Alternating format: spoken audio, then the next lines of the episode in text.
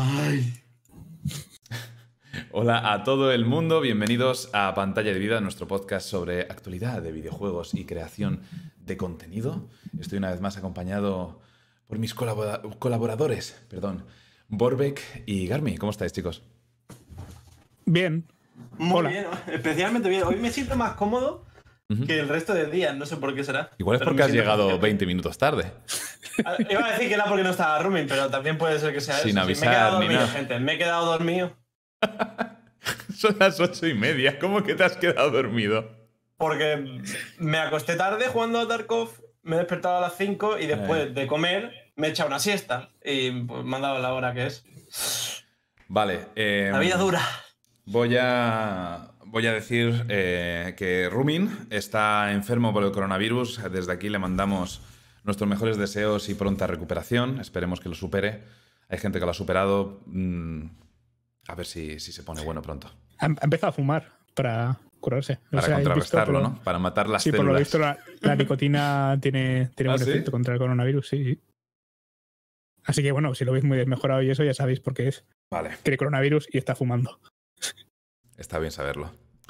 Bueno, eh, lo habréis visto, si habéis, os habéis pasado por sus streams, todavía está bastante pachucho, no está usando cámara, eh, así que esperemos que el jueves que viene ya se encuentre mejor y pueda, y pueda unirse. Es en serio lo de Rumi, no es coña. Tiene Sí, es pinta el de que caso sea de coña. coronavirus de España.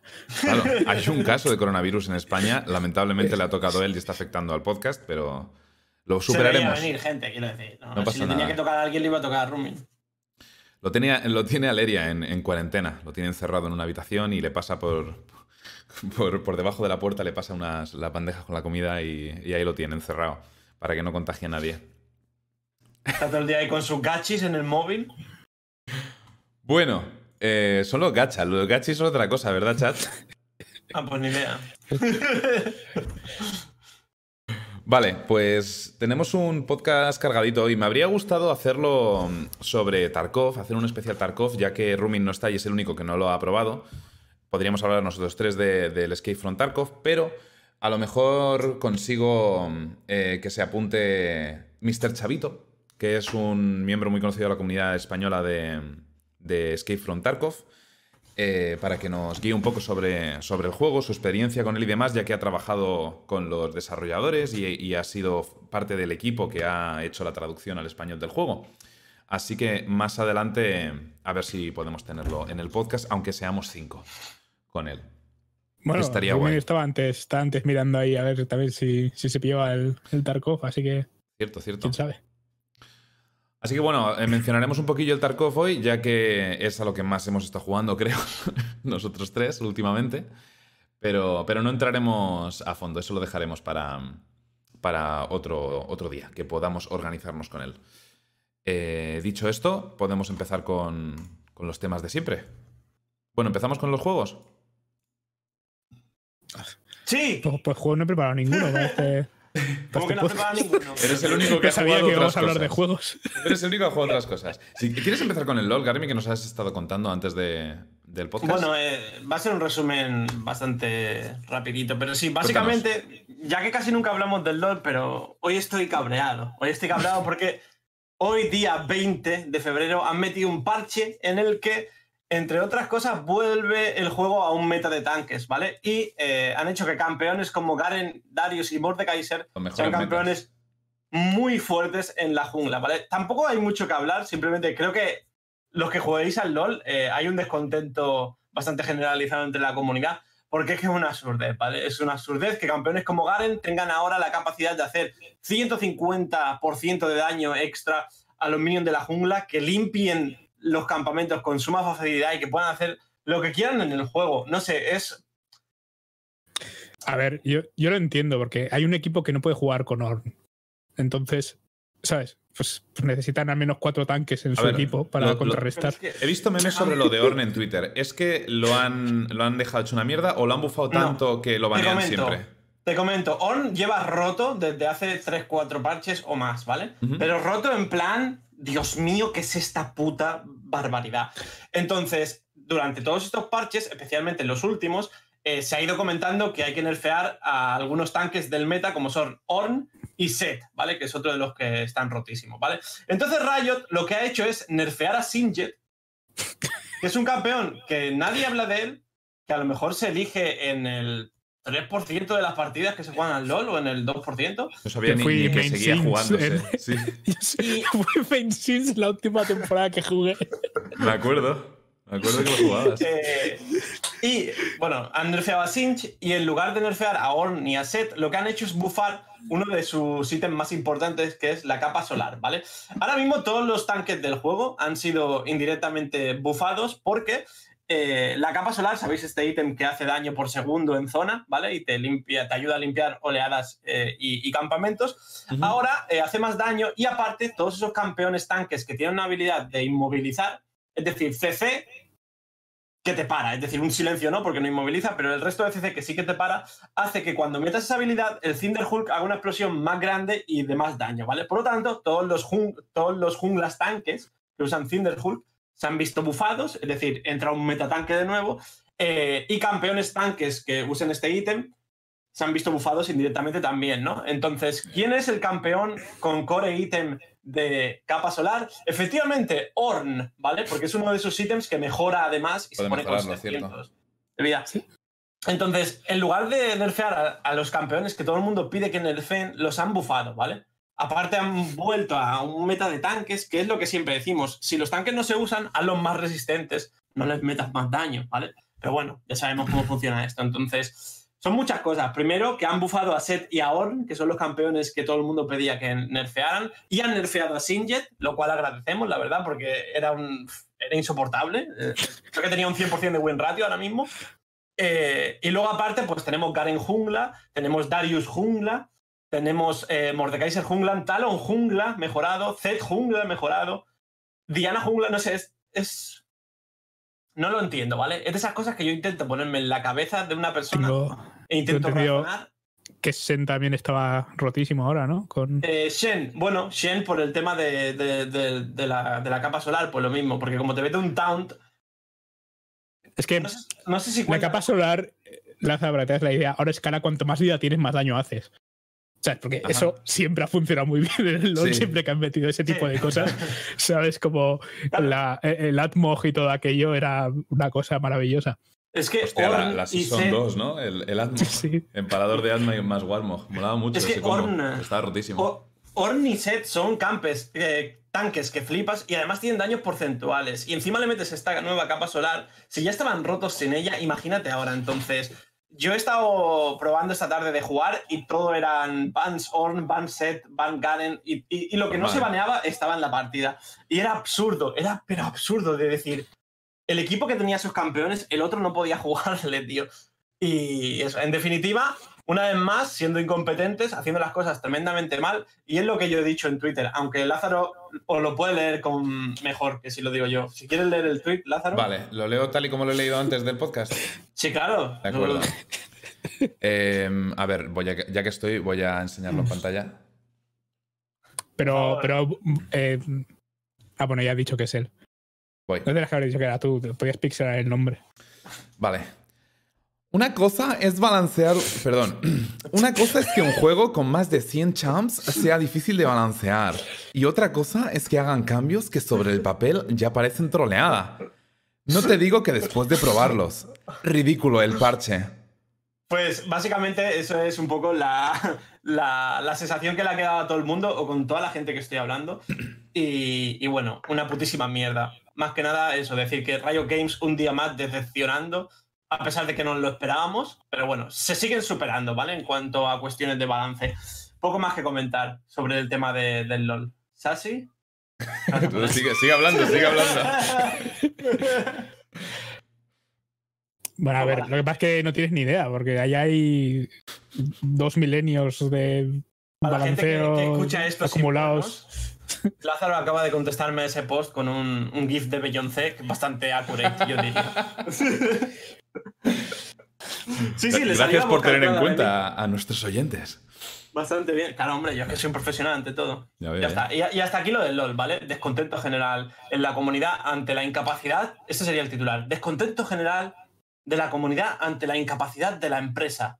Riot Games, un día más, ha vuelto a decepcionar. Wow. ¿Esto vas a dejar de jugar al LOL? No, Vas a cambiar tu canal a, Escape from Tarkov. No, no, pero eh, probablemente este parche voy a estar jugando en la jungla a Garen mucho, todas las partidas que me dejen. Hay que avisar a Raúl. Igual le apetece probarlo. él, el eh, jungla era un rol que le llamaba la atención, pero, pero claro, Garen no podía junglear. Ahora sí. No solo eso, sino que puedes acabar con 150 de farm al minuto 20 tranquilamente o más. Sin... Es que lo he estado grabando, ¿vale? Perdóname que me explaye demasiado pero he estado, grabando a Galen y a nivel 2, bueno, sabéis por lo general que uno de los campamentos más complicados de limpiar y donde más se sufre al principio de la partida son los picuchillos, porque son muchos objetivos y te pegan mucho, ¿vale? Depende del champ, pero sí. Eh, pero bueno, es, el, campamento más complicado, ¿no? Por así decirlo. Pues he ido con Garen a nivel 2, o sea, me he hecho el blue y he ido directamente a los picuchillos, le he dado a la E y me he farmeado todo con esa E, menos el grande, ¿vale? Y es como. A partir de ahí, todo ha sido farmear con la vida llena, porque además tienes una pasiva que te regenera, vida. vida. Además tienes una W que te hace más tanque y te da un escudo, entonces ridículo. O sea, farmeaba todo lo que quería, me iba a la jungla enemiga. Tú te imagínate cualquier jungla del meta, ¿vale? Que vaya bien ahora mismo. Imagínate que te vas a hacer tu campamento y te aparece un Garen en el seto al que vas y te mete básico silencio y durante ese tiempo que estás silenciado no puedes hacer nada más que perder toda la vida y flashear con suerte y escaparte. y te hace todo eso. El mítico Garen escondido en un arbusto, tío. Ese, meme es, desde la Season 1, sí, sí. El, meme vuelve, entonces. Hay cómics que tienen ya 10 años de, esa situación exactamente. y lo mismo con Darius. Darius ahora con la Q en los minions de la jungla se cura, por lo tanto, más de lo mismo, no sé, muchas cosas. Pero vamos, que el que quiera, pues que lea el parche, tampoco quiero decir campeón a campeón lo que han hecho, pero bastante desagradable. Bastante desagradable. Oye, me ha gustado lo, de, lo del titular, tío. Ha estado bonito, ¿no? Tengo que pediros más titulares cuando habléis de noticias así y demás. Me ha gustado. ¿Me puedo poner en plan Ferreras? Por favor, John, un titular. ¿Podría resumir la situación en un titular para nuestros oyentes? No. Bueno. Vale, pues nos quitamos, de, encima el tema del LOL. Eh, ya que estamos hablando de, estos, de estos juegos, yo el Monster Hunter World, las últimas dos semanas que no tuvimos eh, podcast la semana pasada, lo, he estado jugando poquito en stream, solo creo que una vez que probé el Rajan, el nuevo monstruo que han, que han metido, que es básicamente el, mono Super Saiyan. Muy guapo, el mono vaca. Eh, muy cabreado y, y una gratificante experiencia palmar contra él tres veces y ya a la cuarta poder capturarlo. pero, pero mola. Han anunciado además eh, nuevas subespecies que van a meter en los próximos meses, una del Rayan y otra del Braquidios. El Braquidios Furioso o el Rayan Furioso y, el otro, no me acuerdo ahora mismo. Y, poca novedad más con respecto al Monster Hunter. Ya hablamos de que iban a a poner las actualizaciones al mismo tiempo en consola y en PC. En, realmente es que hemos hablado mucho del Monster Hunter en los últimos, en los últimos podcasts. Así que, pasando página, em, ¿has jugado algo más, Garmi? Eh, sí, está jugando al DLC de Dead Cells, de Bad Seed. Lo estuve probando en stream, de hecho, estuvimos jugando. Hay una cosa que no hice en stream y que no sabía, pero es que tenía interacción con Twitch. ¿Sabes el rollo este de que te pueden poner curas y ponerte cosas? Eh, no sabía que lo tenía y no lo usé, pero bueno, estuve jugando a, la expansión o el DLC, que básicamente te mete tres, tres bueno, mundos, pantallas, ¿vale? Con sus bosses y demás. Y está bastante chulo, o sea, básicamente si os gustó de Cells, pues es más de lo mismo y más contenido. Entonces, hasta ahora no habían cobrado por ningún DLC, todos habían sido gratuitos. Y ese es el primero que, que, que, es de pago. Lo han justificado como que es mucho contenido y tal, y en verdad, o sea, no está mal.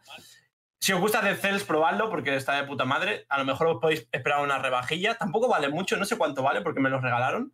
Pero está muy guay. Más Dead Cells, ¿vale? Simplemente Dead Cells con, más contenido de, pantallas y voces y, tal. Entonces, si habías echado tus buenas horas a Dead Cells y ya estabas cansado, pues ahora puedes volver y darle más caña. Yo le, le, estuve metiendo, le jugué un stream y luego está jugando bastantes horas, está jugando como 40 horas off stream me vicia un huevo. Es lo que tiene este juego. ¿Cómo se llaman estos juegos que son como un Metroidvania fusionado con un Gungeon?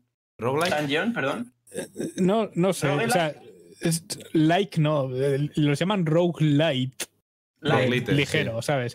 Pero no tienen por qué ser, es que tampoco tienen por qué ser rollo Metroidvania, pues el los, los que no de- son los que no son yo que sé, el Binding of Isaac también lo llaman roguelite.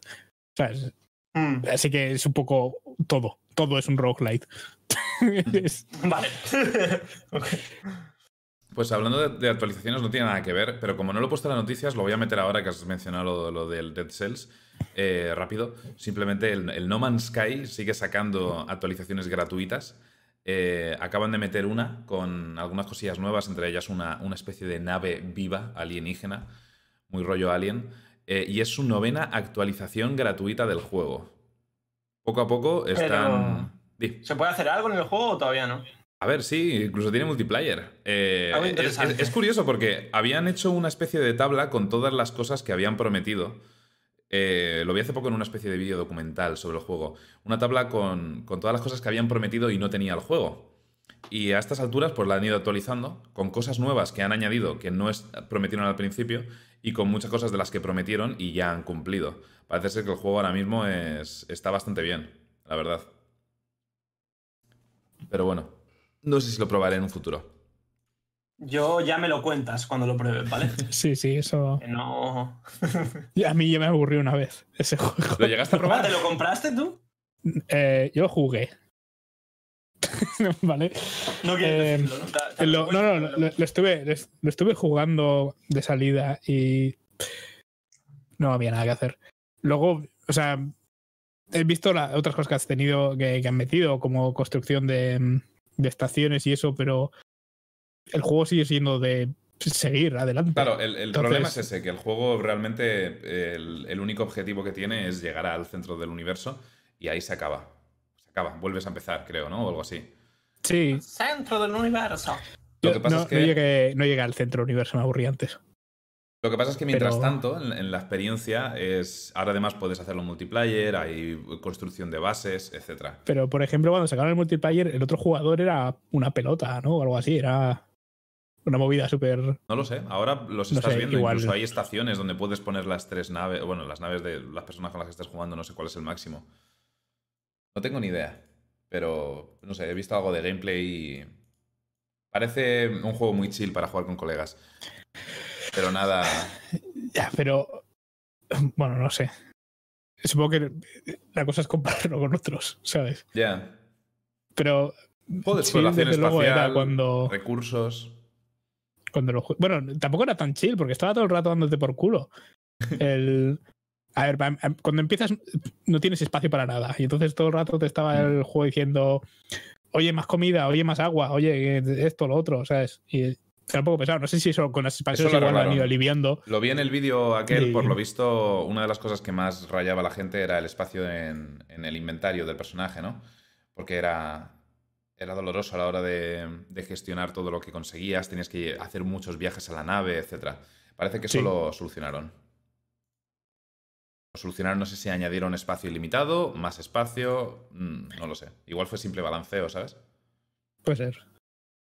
Pero eso, el Tamagotchi era también un poco pesado. Mm. Pero no, no sé. Imagino que hay gente a la que le, le gustaba. A mí, no sé, a mí los, los survival me suelen entretener bastante, pero. A mí el, el No Man's Sky no me, no me llena mucho. Bueno, eh, más cositas. He jugado a un juego llamado Catherine. Tiene ya un tiempo. He jugado a la versión Classic. Voy a ponerlo en pantalla. La versión Classic que está en PC es, es la única en consola, en PlayStation creo concretamente, está la versión Full Body. Así me muero aquí, por cierto. Vale, no lo he hecho para atrás. Y no, no sabía en este momento que podía eh, r- volver atrás en la última acción, básicamente. Est- Estoy poniendo el primer stream más que nada para que no hayan spoilers del juego, a pesar de que el juego tiene años y, y demás, pero es un juego de historia con puzzles, básicamente, to- toma de decisiones y demás, en el que eres un, un tío que eh, inmaduro, irresponsable, que está con una chica que quiere un poco ya seguir avanzando en la vida, ¿vale? Y, que empiezas a tomar ciertas responsabilidades. Y bueno, pues digamos que eh, conoces a una chica en, un bar y de repente, bebiendo, pues pierdes la memoria y te levantas al día siguiente y parece que le has puesto los cuernos a tu, a tu chica. Y durante las noches, parece ser que te meten en una especie de, de, eh, pesadilla en la que tienes que llegar a una cima resolviendo puzzles de cubos, como estáis viendo en el gameplay ahora mismo. Los nuggets de Garmi. Y, y, bueno, pues el juego al principio es bastante sencillito en cuanto a mecánicas y poco a poco van añadiendo pues, diferentes tipos de bloques y, y demás. Se acaba volviendo bastante complicado el juego. Es, ba es, bastante largo, además. Pensaba que era mucho más corto cuando empecé a jugarlo y, y tuve ciertos problemas. es verdad, recuerdo que pusiste mensaje. Si lo acabamos, jugamos. Al Tarkov, sí, como, sí, sí. Pues, pues no sé. Imposible, porque fueron. El primer día jugué 5 horas. Este, este stream es del primer día, el que estoy poniendo ahora mismo en pantalla. Fueron 5 horas y había leído en How Long to Beat, que es una web que me meto siempre para tener una referencia de cuánto voy a tardar en, en acabar un juego. Vi que en principio el juego en 12 horas se acababa. Y dije, bueno, pues mañana hago un stream así un poco larguillo y, y, lo acabo seguro. Bueno, pues al día siguiente fueron 12 horas para terminarlo. O sea Yo me acuerdo. 17 te, en total. Te, perdón, te estuve viendo por la noche uh -huh. y me dormí mientras te veía, pero yo necesito siempre dormirme con, escuchando algo, porque si no me da miedo, ¿vale? Y me desperté a las 7 o a las 8 de la mañana y estabas todavía jugando. Y digo, no puede ser, sí. tío. Acabé a las 8 o las 9, creo. Eh, era más largo de lo que preveía. Eh, no me atasqué particularmente, salvo en dos fases.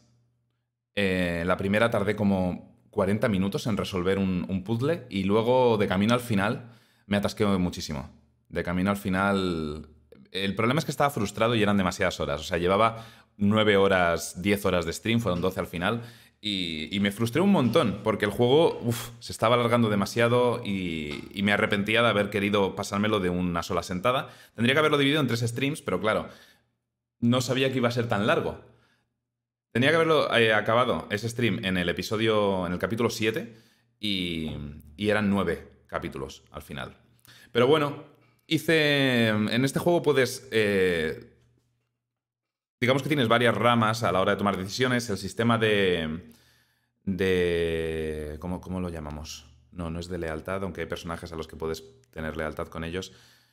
El bien, el bien y el mal, ¿de acuerdo? A la hora de responder a ciertas preguntas y tomar decisiones. Me ha recordado mucho a los Mass Effect, en los, en los que realmente no por ser bueno o malo vas a tener un final bueno o malo, ¿sabes? Puedes, puedes, ser un chico malo en el juego y tener un final que te mole un montón y que a tu personaje le, le, pegue mucho. Y que tu personaje no acaba ni muerto, ni en mal estado, ni nada, al contrario. Podríamos decir que tienes un, una rama de caos y otra de, de, santo o de lealtad o de chico bueno, ¿de acuerdo? Yo fui a la de chico bueno porque es como me, suele gustar jugar este tipo de juegos la primera vez, luego, como en los Mass Effect, lo juego una segunda vez y, y voy de cabrón y veo así el otro final. Pero bueno, como no tenía planeado jugarlo próximamente y tengo entendido que en el Full Body hay una tercera rama y una chica nueva, si lo juego algún día seguramente vaya por esa. En... Vimos en YouTube el, el final, el, el, el, otro, el completamente opuesto, ¿vale? Conseguí el mejor final de la rama a la que iba. Y vimos el mejor final de la rama completamente opuesta. Y la verdad es que me encantó. Me arrepentí un poco de haber ido a por mi rama porque era un descojone. A la polla. Sí. Y un juego muy chulo. La verdad es que, me, salvo por esa parte que era frustrante, pero fue frustrante por culpa mía, por realmente eh, forzarme a acabarlo. Si, si, hubiera partido el stream sabiendo lo que me quedaba, pero es que desde el capítulo 7 pensaba que me quedaba media hora de juego. Y, claro, yo seguía, seguía, seguía y veía que el juego se seguía alargando y al final fueron 4 o 5 horas más. con Catherine, sí, Catherine con K. Pero bueno, a lo mejor lo acabo subiendo a YouTube algún día. Por ahora no, porque tengo que acabar Death Stranding y, y empezar a subir God of War. Pero bueno, lo recomiendo el juego. El gameplay es curioso de cojones, ¿eh? Sí. A ver, aquí puedes verlo muy lento, pero una cosa debo decir, la música de este juego mola un montón, ¿eh? Porque son versiones clásicas remixeadas de, de música clásica y, o de mm. típica... No es Benny Hill exactamente, pero típica música que, que escuchas en, en series o películas antiguas y la tienen remixeada. ¿Qué pasa? ¿Estás viendo el gameplay? ¿no? Estoy, estoy, viendo el vídeo, tío, y estoy sufriendo. Vale, espérate, espérate. Porque has puesto. Has, has, puesto justo el trozo del primer stream, no sé, en el que has muerto cuatro veces en el sí. mismo sitio. Es que es como la primera pantalla, eso, ¿sabes? La primera pantalla difícil. Entre comillas, Te no es tan en el, difícil. en el- al menos en el full body, ahí porque no lo estoy viendo, pero en el full body eh, te están venga a decir, recuerda que puedes rebobinar el tiempo si la cagas. Para mí era el chat, eso. el chat no paraba de explicarme cómo jugar. Vale, aquí está. Voy a intentar poner gameplay sin que os comáis spoilers, ¿vale? Ah, el, el gameplay que estabais viendo en pantalla, entre puzzle y puzzle, ya te- hay partes de historia en las que tienes que tomar decisiones, te llevan una especie, en- durante las pesadillas te llevan una especie de bueno, capilla, es como una iglesia que está hecha desmoronada de la torre, en la que hay ovejas, no voy a explicar por qué, ovejas humanoides, ¿vale? Bípedas, que, que te hablan y, y entras en una capilla a confesarte y te hacen una pregunta moral y tienes que responder con dos opciones, ¿vale? Que a veces me tocaba los huevos porque es blanco o negro el juego en ese sentido. Y eh, cuando sales de las pesadillas, estás en un bar que se ve muy Sí, oscuro. o sea, el, el tipo de pregunta es eh, si, si- yo qué sé. Si, si te mm, si le fueras infiel a tu pareja, ¿se lo dirías? Eso es, sí. Estaba pensando en ese ejemplo específicamente. Vale. Se, se lo diría eh, tienes sí o no. Uh, estos spoilers. Bueno, esto es ya una de las partes de gameplay más avanzadas de- del juego. Los bloques son diferentes. Bueno, aquí no se está viendo mucha diferencia, pero hay partes con bloques de hielo que se van resbalando. Por ejemplo, además de los de los pinchos que habéis visto. Hay enemigos también. Tienes diferentes objetos que te ayudan a, a librarte de ellos, a poner bloques nuevos, a convertir los bloques en bloques simples, que es una campana. No sé, si gustan los juegos de puzzles está muy curioso, la verdad. yo diré que. O sea, yo estuve viendo. eh, y este juego lo había visto en el Games Don't Quick. Entonces ahí obviamente van a toda hostia.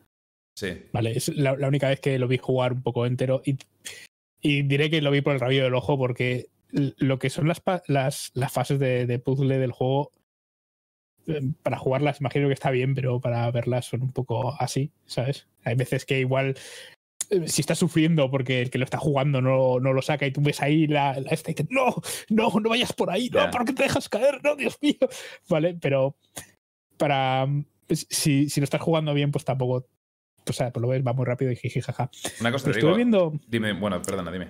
No, no, eso, estuve viendo a la, a la hermana que estuvo jugando al, al full body y, y la verdad es que la- la- el tema de la historia es, es bastante. Yo, yo creo que es lo mejor del juego. La historia mola, sí, que la historia mola. la- las, las partes en las que. Porque además el, el tío tiene, tiene muy poca sangre. Es No súper es- tonto, además, ¿eh? Da una rabia Sí. porque es más tonto. Uf. es increíblemente obtuso para muchas cosas. Hmm. Ah, yo me puse el objetivo de intentar. Eh, porque, claro, yo, yo estaba tomando unas decisiones para intentar eh, acabar con el final bueno, que ya te digo, y el, y el personaje no paraba de demostrar su estupidez a todo momento y su inmadurez.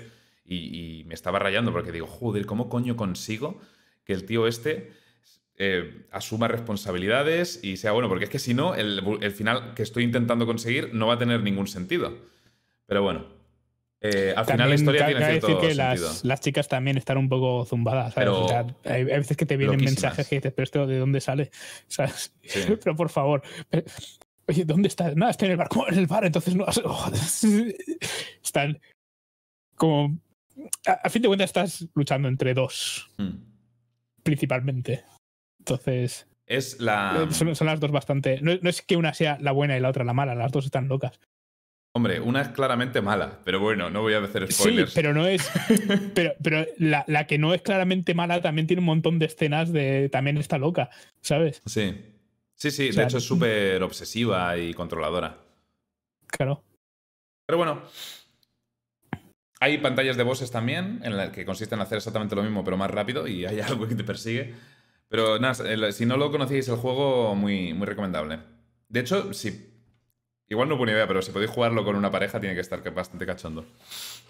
Pero puede ponerte en, aprietos, ya, ya os lo digo. Ah, y tiene 8 finales, la versión Classic. Y la, y la Full Body creo que me dijeron que tenía 12. Así que tiene bastantes finales y rejugabilidad en ese sentido. Cuando acabas el juego sientes que puedes resolver los puzzles bastante más rápido. Aquí me estáis viendo muy lento, pero hay puzzles que estaba resolviendo relativamente rápido, debo decir. Aquí es como descubro cómo resolver este puzzle. Pero bueno, ya os dejo con la intriga. Si queréis verlo, lo subiré a YouTube en un futuro. Vale, suficiente sobre el Catherine, que es un juego ya... Que tiene siete años, sí. Exacto, tiene ya un tiempo. me gustaría que pusieran el Full Body alguna vez en PC, pero bueno. Hemos jugado el Escape from Tarkov. un poquillo, ¿no? Poquillo. Yo llevo ya 80 horas. Estás muteado, Garmi. No estaba diciendo nada interesante. no te preguntes. Básicamente había dicho que lo hemos probado así de refilón, que no, hemos jugado mucho. De acuerdo. Un poquito hemos, hemos catado las aguas. Bueno, eh, empezaré yo. en algo nuevo que no hayamos dicho, pues que después de 80 horas en el juego puedo decir que, mm, no he aprendido nada. ¿Alguien más? ¿Quiere aportar algo? Bueno, yo voy a decir que si pulsas Alt W. Siempre dices lo mismo.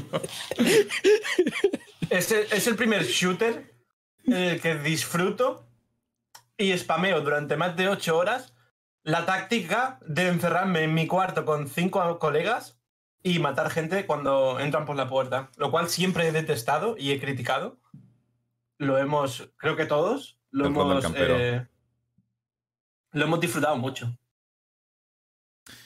A ver, es un, es un, gran juego. Es un gran juego, pero la curva de dificultad inicial es, es chunga que te cagas. Mm, cuando tengamos aquí a Mr. Chavito, hablaremos con él de, todo eso. Quiero, quiero, un poco que nos cuente su, experiencia. Pero nosotros que hemos estado intentando evitar la ayuda de, de, la gente y tal, porque a Sefi y a mí, por ejemplo, nos, nos, ofrecían, oye, ¿quieres empezar con un par de millones? Te los, te los doy. ¿sabes? Un par de millones de rublos. O te doy X contenedor, objeto y demás para que vayas más rápido. Y hemos intentado evitar la ayuda dentro de lo posible. La ayuda económica, ¿vale? Dentro del juego o de objetos. Evidentemente hemos pedido toda la ayuda posible a la gente del chat que sabe del juego porque e-, este es uno de esos juegos en los que damos la bienvenida a los backseat gamers porque lo necesitamos. Es uno de esos juegos que necesitas tener un mapa en otra pantalla, ir mirando la wiki entre partida y partida y enterarte de todo. Y la experiencia, al final, al final, es la experiencia para aprenderte los mapas y lo que tienes que hacer en cada situación, errores que cometemos que normalmente en otros shooters funcionan y en este no. No repiquear, buscar rutas alternativas, etcétera, etcétera. Ir lento a veces. Muy lento. El es, eh, una correr es una trampa en este juego. Di. No, sí, que, es eso. Es una cosa que mm, al principio igual por otros shooters, incluso otros shooters así... Eh, cuando empiezas a jugar a este juego, lo primero que piensas es que es rollo, Battle Royale. ¿Vale? Battle Royale mm. estilo eh, PUBG o pero eso la gente lo piensa porque, porque, ha sido la moda últimamente. el DayZ no es un Battle Royale, es un survival. Eh, ya, pero tiene el, es que si, si no se hubieran hecho famosos... Tiene, como un, componente. O sea, esa es la cosa. Eh, de hecho, si no se, parezca más a DayZ que a... Si no hubiesen... Claro, si no se hubiesen popularizado tanto los Battle Royales, si, si nos hubiésemos saltado toda esa parte de la historia gaming, la gente pensaría que esto es un survival rollo DayZ, pero instanciado. De hecho, estaba pensando en el H1Z, no en DayZ. Pero, pero sí, e, es más DayZ. ¿no? O sea, realmente es eso. O sea, la parte PvP es curioso porque, mm, por ejemplo, cuando jugamos en grupo masivo, no hay tantos otros jugadores en el mapa. Cuando, o sea, a veces hemos estado jugando en grupos de cinco personas y hay mapas en los que hay tres jugadores más. o, o, sea, puede que haya tres jugadores más o menos otro jugador. Entonces, eh, tiene, tiene mucho el componente PvE. Y es gracioso porque los bots son al mismo tiempo muy malos y muy buenos. Sí. O sea, a veces tienen como mucha suerte, a, veces estás en su cara y no te ven. Bueno, en su cara no, tienen como un cono de visión bastante, bastante pronunciado, pero a veces tú les ves lo que hacen en su rato a rato y están parados mirando una pared, cosas así durante cinco minutos. Y, otras veces se dan la vuelta y te pegan un headshot. Raros. Sí. Y a veces te disparan siete veces y no te dan ninguna. o, sea, es, como que. Pero. pero otras, veces tienes el mejor casco del mundo con un agujerito de medio centímetro en la cara, es la única parte por la que te pueden hacer daño, y te meten la bala ahí al primer disparo y te matan. Sí. Y es, y es Sí, muy es- frustrante. Sí, pero es, pero es muy. No sé. eh, la verdad es que yo creo que no hay muchos juegos que sean tan, que tengan tanto. Logra un ambiente muy particular, muy opresivo. Estés haciendo lo que estés Sí. haciendo. Mm. Da igual que estés jugando con gente, que estés jugando solo. Con gente es un poco más llevadero. De hecho, creo que eso es el problema, que con gente vas ahí como "Ah, somos cinco, ¿qué va a pasar? Y O nos revientan porque tres, ¿qué va a estamos pasar? armando un jaleo que flipas. Sí, o porque también es un Cristo. em, como el juego, no- la, la interfaz no te da cosas como un minimapa o, o nombres de jugadores o cosas de esas. Muchas veces pasa que, no sé, Laza mata a alguien del grupo, por ejemplo. Ahora hablamos de eso. Iba a decir que alguien mata a alguien del grupo, pero generalmente no es alguien mata a alguien del grupo, sino, sino específicamente. Porque, bueno, pues es eso, te, te separas un poco y entonces de repente tienes a alguien que está a 200 metros y ya no puedes ver cosas características de, de, de- el personaje, porque son, ya pasan a ser 20 píxeles de alto. Ya no sabes si lleva una banda roja en el brazo, si es un scav de eso, si es un, un bot, si es un jugador. Simplemente ves que está entrando por ahí por la esquina y preguntas, ¿quién está atrás del contenedor azul? Y nadie responde, porque el que está atrás del contenedor azul está preocupado en sus cosas, en mirar una puerta. Y entonces O- lo matas, o te mata a ti, o os mata a otra una tercera persona. O preguntas, ¿hay alguien del grupo que no lleve una cinta roja en el brazo? Que es una cosa que nos ponemos para eh, reconocernos. Y nadie contesta. Entonces matas a esa persona y dices, ¿por qué me matas? También pasa así. Este, el, el tema es que la comunicación en este juego. Bueno, e- Este juego yo creo que está pensado para jugar siendo uno o dos, máximo. Una vez, soy más. Como en este juego no hay. Que por si no había quedado claro, no hay indicativos, nombres encima de, de tus aliados o siluetas de color verde, ¿vale? Porque es, es lo que suelen tener la mayoría de juegos de shooters en los que hay fuego amigo. Hay algún tipo de indicativo para saber quiénes son tus compañeros. En este no, porque los desarrolladores intentan alcanzar el mayor nivel de realismo posible. Y claro, necesitas hacer cosas como ponerte la, la ba- la banda roja en el brazo, algún tipo de elemento. Intentamos poner la, máscara de Jason que está en el juego todos juntos, no sirvió de nada, nos reventamos igualmente. Eh, o estar todo el rato dando información o preguntando por información. ¿Vale? Por ejemplo, yo soy mucho de dar información constantemente, Gapo es muy de preguntar constantemente por el hecho de no matar a los, a los aliados. Eh, el problema es que cuando somos cuatro o cinco personas, hay gente que está a su rollo no contesta cuando preguntas. Hay gente que, que tiende a ir más a su bola y, tampoco da esa información. O, o simplemente, pues en mitad de un tiroteo, no puedes estar da- dando información sobre dónde te estás moviendo tú, sino de los enemigos. Y claro, si de repente vuelves corriendo a ponerte en cobertura porque te han disparado, a lo mejor uno de tus compañeros cree que eres un enemigo y te dispara, que me pasa constantemente. Sí, y eh, no, no solo eso, o sea, hay, hay veces en las que eh, si estás a oscuras da igual cómo vayas. O sea, es, todo es negro. Podría ser cualquier cosa lo que hay ahí. Sí. Hay algo que se está moviendo y si dudas, Te o sea, si dudas y preguntas y tenías que haber disparado, probablemente estés muerto. ¿Vale? Entonces tiene que. te- te- si, si vas en grupo, tienes que ir on point. Porque si no es. es la- eso o, o ir haciendo una- un, un trenecito, ¿sabes? En cuyo caso, Sí. pues bueno. Pero en cuanto No, y es imposible porque pues- nos separamos y vamos a otro lado. Pero es que, claro, cuando somos tantos, haceros a la, a la idea. Este, este ejemplo lo puse en el stream el otro día. Voy a hacerlo para que, para que seáis a la idea de que si hiciéramos comunicación constante, ¿cómo sería la llamada? ¿Cómo, cómo lo hice? Dije: mm, Estoy entrando por detrás de gasolinera, no me disparéis. Estoy looteando las medicinas de gasolinera. Estoy detrás del bidón vigilando por si entra alguien. Espera, espera, espera, que va a ser. Esto es súper hermoso. Em, ¡Hay un escafe en el puente! ¡Cuidado! ¡Me escondo dentro de gasolinera por delante! Vale, básicamente es esto lo que pasa. Estoy detrás Hay un del bidón escafe en el vigilando puente, cuidado, hay un alguien. escafe en el puente, Hay un cuidado, hay un escafe en el escafe en el puente, cuidado. Me escondo dentro de gasolinera por delante. No es viable. Perfecto. No es viable. Perfecto. Yo he Claro. entendido lo que ha pasado ahí. Hay un scav looteando no sé qué. Voy por el puente detrás del bidón. Y eso con voces ¿Es cierto, diferentes.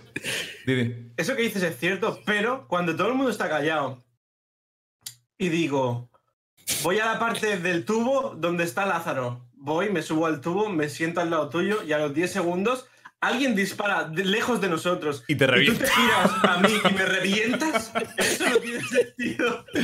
Vale, la, justificación es que justo a- hace, un momento había escuchado a- al lado del muro, o sea, al otro lado del muro había escuchado pasos. Y, y por algún motivo había ignorado completamente que venías hacia mí por, por el tubo, tío. Y claro, cuando, cuando escuché pasos, oigo tiros lejos y veo a alguien saliendo del arbusto, no vi la banda roja. Y mira que la llevabas. Pero bueno, sí. Fue eh, buenísima no voy a poner excusas. El 95% de las muertes que hemos tenido en Squad han sido yo matando a alguno de mis aliados. He matado a Sefi como ocho veces, a Garmi un par. En- ha habido, Un par ha habido raids en las que ha hecho doblete. Sí. Lamentablemente. Matado a, no, o sea, a uno ahora y otro después, no a dos ahí en plan, ah, tiro no al mismo tiempo. he visto a dos, no, no. Voy a, dejar que, que se tranquilicen un poco, ¿vale? Que piensen que están libres de, de todo riesgo y entonces, cuando menos lo esperen, zas. Ay, se, se me da, se me da muy mal, porque es que cuando, cuando somos tantos me, me cuesta mucho estar al tanto de dónde está cada uno. Cuando somos menos es fácil, o sea, no, si, so- si somos solo dos personas no hay que dar ni información. Lo que pasa es que no es tan divertido. Cuando somos cinco o cuatro, me recuerda al, al PUBG, que era un, un descojón. Estamos todos a nuestra bola soltando tonterías y, y te ríes. No sé. Además de que cuando pasan esas cosas, pues también tiene cierta, cier- cierta gracia. Hay clips muy buenos de este stream que estoy poniendo aquí, por cierto, si queréis echaros un vistazo luego. Eh, Sobre todo de la parte final en la que decidimos, como decía Garmi al principio, meternos en Factory, escondernos en las oficinas y campear, cosa que no hemos hecho nunca ni- en ningún videojuego y nos parece despreciable, pero nos lo pasamos teta.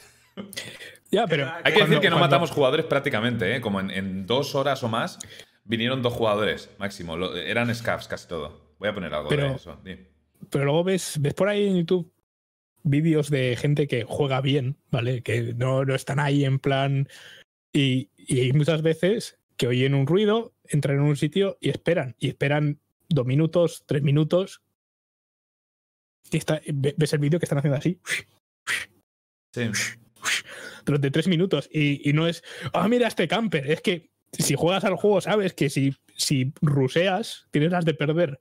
Hmm. Si, si tú estás lejos, Bueno. relativamente lejos del enemigo, y los dos sabes dónde está el otro, y tú vas a entrar, eh, o sea, vas a ser tú el que abras la puerta y te coman las balas en la cara. Sí, por la animación. Pero si no hay puerta que abrir, eh, he escuchado de, de gente que, que tiene mucha experiencia en este juego que hay mucho de sync y que por lo general el, el que rusea Ah, bueno, eso tiene sí. experiencia, o sea, tiene experiencia, tiene ventaja. Bueno, ta- Porque- También he visto por ahí que, que, que comentan en plan, "Ah, hasta 150 milisegundos de ping está bien en el servidor. Es como. Sí.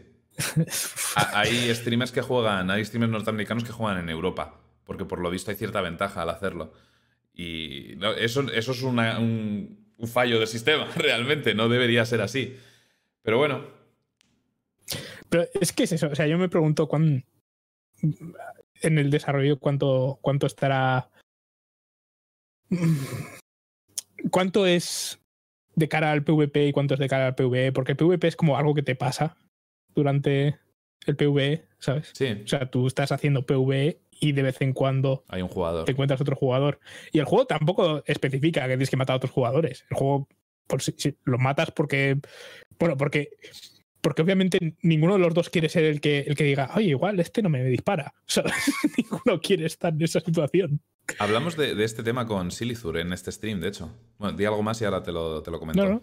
Pues Es eso, o sea, básicamente es eso, que el juego no te dice, os tenéis que matar si sois esto. Aunque hay dos facciones, me he leído un poco la historia Ujú. del juego. Ahí es donde está la cosa. Los VR y Pero- los USEC.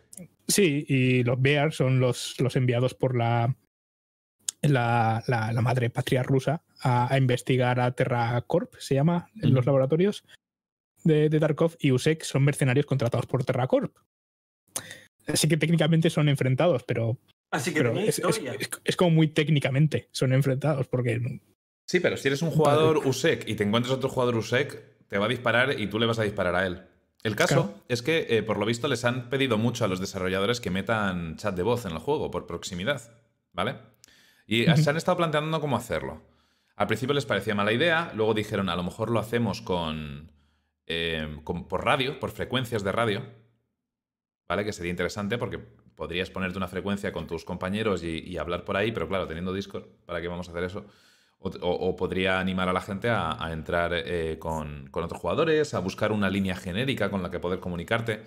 Yo creo que sería un acierto poner al menos. poner proximidad, poner el chat de voz por proximidad. De hecho. porque lo de la radio, ya te digo, iba a ser.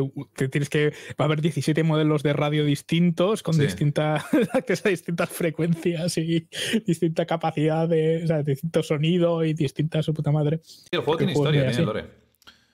Pues eh, por lo visto hay un mapa donde una de las salidas, que prácticamente no se usa nunca, bueno, se usa solo por scavs, por lo visto los jugadores pueden salir por esa salida solo si van acompañados de un scav. Así que, porque claro, no hay, no hay forma de comunicarte realmente con, un scav. Por lo general, un scav lo buscas, lo matas y el scav te quiere matar a ti como jugador porque vas gordo, por lo, vas mejor que un scav por lo general. Y claro, eso es a lo mejor que contemplan la posibilidad de... En boot, sí, me lo están confirmando. Eh, contemplan la posibilidad de meter en un futuro alguna forma de comunicación, si no por proximidad, por radio, eh, algo, ¿sabes? Poder escribir una nota y tirarla al suelo. no sé. Bengalas de colores. Estaría bien, la verdad. Me parece muy buena idea. A ver si en un futuro lo hacen. Eh, se rumorea que el próximo wipe va a ser en abril. No sé si está confirmado, pero se dice que será por abril. Ah, esto no lo hemos mencionado. Eh, a lo mejor lo hablaremos cuando venga. No, quiero tampoco dedicarle mucho más tiempo al Tarkov porque vamos a hablar mucho en los próximos podcasts y hemos hablado ya en los dos anteriores. Pero el juego tiene wipes cada ciertos meses. No sé si duran entre 4 o 6 meses, que puedes jugar con normalidad, y luego hacer un wipe, que esto significa que borran todo el progreso de todos los jugadores. Niveles, misiones, e inventario. Todo el mundo empieza de cero. Hay mucha gente a la que le jode porque dice, joder, entonces, ¿para qué estoy haciendo todo esto? Lo cual lo, entiendo, pero eh, también es un motivo, o sea, es darte, darle a la gente que ya ha conseguido el, todo lo que puede conseguir en el juego, darle un motivo para, para, resetear, porque al fin y al cabo, la gracia de este juego creo que es el, el gameplay. Si tu objetivo es coleccionar rublos, pues te va a joder. Pero yo creo que la experiencia del gameplay es lo más interesante de este juego, que es un survival horror más que un shooter prácticamente. ¿El búnker también hace wipe? Tengo entendido que sí, Agar del todo. Eh, sí, o sea, se reinicia la cuenta, básicamente. A ver. Lo, que no sé si las cosas. Sí. No, no, no. Continúa. No, no, eh, se, va a preguntar. Eh, bueno, decir, no lo sé. Si las cosas, los. Las cosas que te dan por eventos y demás, no sé si se quedarán o no.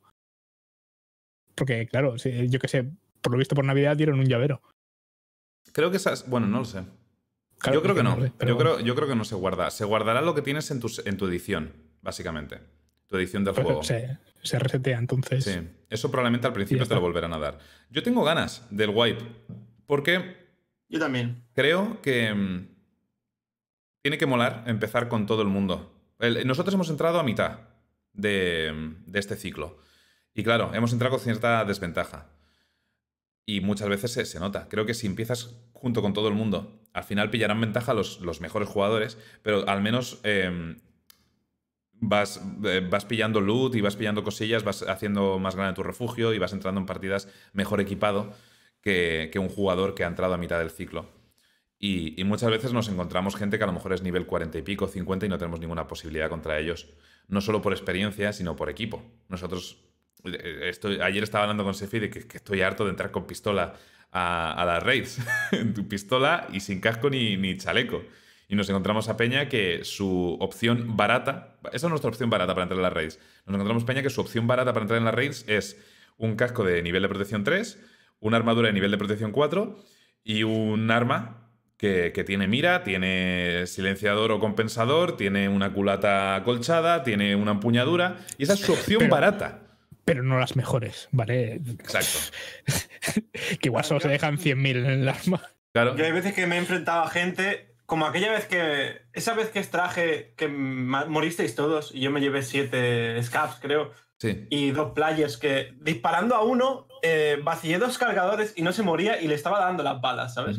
Y era precisamente por esto, porque mis balas eran puta mierda, él tenía una defensa decente, tampoco era la hostia, pero se nota muchísimo, tío. Entonces, yo al principio quería, no quería que hubiera white, porque no sabía esto, y pensaba, hostia, tío, voy a perder todo el dinero que tengo, no sé qué, me desmotivé un poco, pero luego viendo lo, que hay, tengo una cara de que lo hagan brutales, tío, porque me parece muy injusto. Ayer, cuando jugamos, antes de que hicieras el Rage Quit aquel, sí le dije a no, le dije a no lootes aquí, que estamos muy descubiertos, y se puso a lootear y le cubrí. Y apareció un tío que parecía un, muñeco de Michelin, de estos, de la cantidad de armadura y mierda que llevaba encima, y yo iba con una pistola, ¿vale? Y le pa, pa, empecé a dispararle, porque no podía hacer nada. Una pistola de mierda, con balas de mierda. Me gasté las balas y el tío me hizo así, y me caí del tirón, ¿no? Y fue como, ok, pues ya está, hasta aquí hemos llegado. A ver si encuentro lo de la montaña de cadáveres. Da la sensación de que pueden coger las balas de su inventario y tirártelas así con la mano. Y matarse. y te matan. La montaña de cadáveres fue buenísimo, tío. Es posible que, haya gente que entre en las partidas y tenga. valga más la munición que llevan que todo tu equipo. Sí, sí, sí. sí. La munición es súper importante en este juego. Es algo que nos hemos dado cuenta. Ayer encontré una, gráfica, se la pasé a Sefi y creo que te la enseñé a ti también, Garmi. Una gráfica de balas que porque tenemos las típicas tablas de mejores balas y demás, pero esta, esta gráfica comparaba básicamente penetración con daño, ¿vale? Y, te ponía en, la cuadrícula donde estaba cada, cada bala. Y hay, hay balas de armas súper baratas, por lo general, rollo Mosin, rollo la Pepper Hunter y eso, que son capaces de atravesar armaduras y cascos de, nivel 6 de protección. Claro, con eso tú, si, si campeas como una rata con una de estas de estas armas y, un cargador entero de estas balas, puedes perfectamente cargarte a un jugador que va con el mejor equipo del juego y, destruirle la existencia. Y te llevas un millón de todo lo que lleve encima a, tu refugio. Pero bueno, tengo curiosidad hablando del wipe por ver cuánto tardamos en llegar al punto en el que estamos ahora, que hemos tardado un mes en llegar. Nada. Claro, eso es lo que más me mola del juego. Por poner una comparación, he mencionado antes en, en el Catherine que al, acabar el juego, como son esos juegos que vas aprendiendo poco a poco, cada fase y demás, y te van metiendo mecánicas nuevas y demás, tenía curiosidad por saber lo rápido que podía avanzar. Mirar la montaña de cadáveres. Brutal, es que no se veía la puerta, tío. la, vimos más, más altas, pero bueno. Eh, tengo curiosidad por, por saber eso. En, el Catherine, por ejemplo, dije al final, hostias, tengo ahora la sensación de que si empiezo otra vez desde el principio, voy a ir en modo speedrun. ¿Sabes? Me ha pasado con muchos juegos. Cuando acabé el Fury me pasó también. Dije, Dios, si empiezo ahora desde el primer boss, que tardé una hora en cargarme, probablemente me lo haga en cinco minutos o menos. Porque, porque vas aprendiendo las mecánicas del juego poco a poco. Y, quiero ver cómo es la experiencia en este juego. Probablemente tardemos menos de una semana en llegar al punto en el que estamos ahora. Que hemos estado un mes o más. Rumin está malito, Shiro. Bueno, ¿queréis comentar algo más del Escape from Tarkov? Nada, que mola mucho y que lo recomendamos a todo el mundo. Eh, la hostia. Se hablaremos más. Mm. Eh, así como es muy disfrutable, también puede ser tremendamente frustrante. ¿eh? Hay veces que hemos estado una hora o dos jugando y literal. Mira, Gapo ayer. Sales del respawn y en 10 segundos te mueres. Y también puede ser frustrante de cojones, pero. El juego tampoco es perfecto, ¿eh? Tiene. El, el bug que más me toca los huevos a mí, bueno, no sé si es un bug o simple optimización, probablemente sea lo segundo, es los, los lagazos que te dan de vez en cuando. Que por lo visto el server está spawneando scavs o, no, simplemente son lagazos random y se te paraliza el juego. A veces un segundo, a veces llega hasta los cuatro segundos, es una barbaridad. Y, muchas veces es sincronizado entre todos los jugadores, ¿de acuerdo? Pero ayer, por ejemplo, estábamos teniendo una partida. Estamos haciendo misiones. Eh, Sefi, Gapo y yo, y, en una de, y Garmi.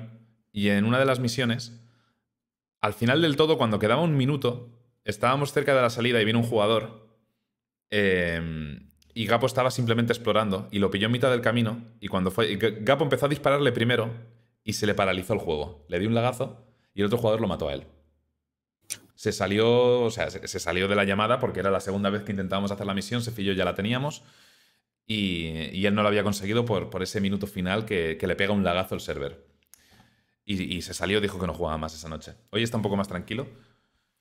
Pero, pero le, tocó mucho los huevos. Es que no sé. Yo diré que eh, creía que, iba a estar más, más atacado por esto, el, típico de joder, voy a perder todo lo que llevo y demás. Pero este, este es un juego que te, enseña a apreciar los momentos buenos. Sí, Y, asumir la pérdida, y ya está. Y, pues, no... es verdad, yo también pensaba, no voy a usar armas nunca cuando me toquen porque no quiero perderlas, pero la hostia. Cuando he extraes armas que no debería usar. Que no debería usar. Y las he usado en partidas con, vosotros que he dicho, esta la voy a perder, pero quiero ver cómo es. Y, ¿sabes? Si lo hiciera tres veces me quedaba sin, sin stash. Me quedaba sin, sin pasta, sin nada. Pero para hacerlo así de vez en cuando, dices, ah, me he hecho una, he hecho unas risas, gasto munición cara, a ver qué se siente. Lo que sí da rabia es cuando dices, venga, va, esta me voy a equipar. Te equipas bien, sales y te hacen puff y te matan. Al principio, sí. Al principio y dices, ok. da mucha rabia. Mm. Pero bueno, seguiremos jugando al Tarkov y seguiremos eh, hablando de nuestro progreso. Vale, vamos a pasar a la sección favorita del chat. John, ¿qué pollas has estado jugando y por qué? Han pasado mucho tiempo. Me acabé el episodio 4 del Song of Horror. No los acabo de jugar. Y sé, que, sé que lo he oído. No, queda un episodio más que sale el mes que viene. Pero todo lo que dije en el episodio anterior, en el podcast anterior, es mentira.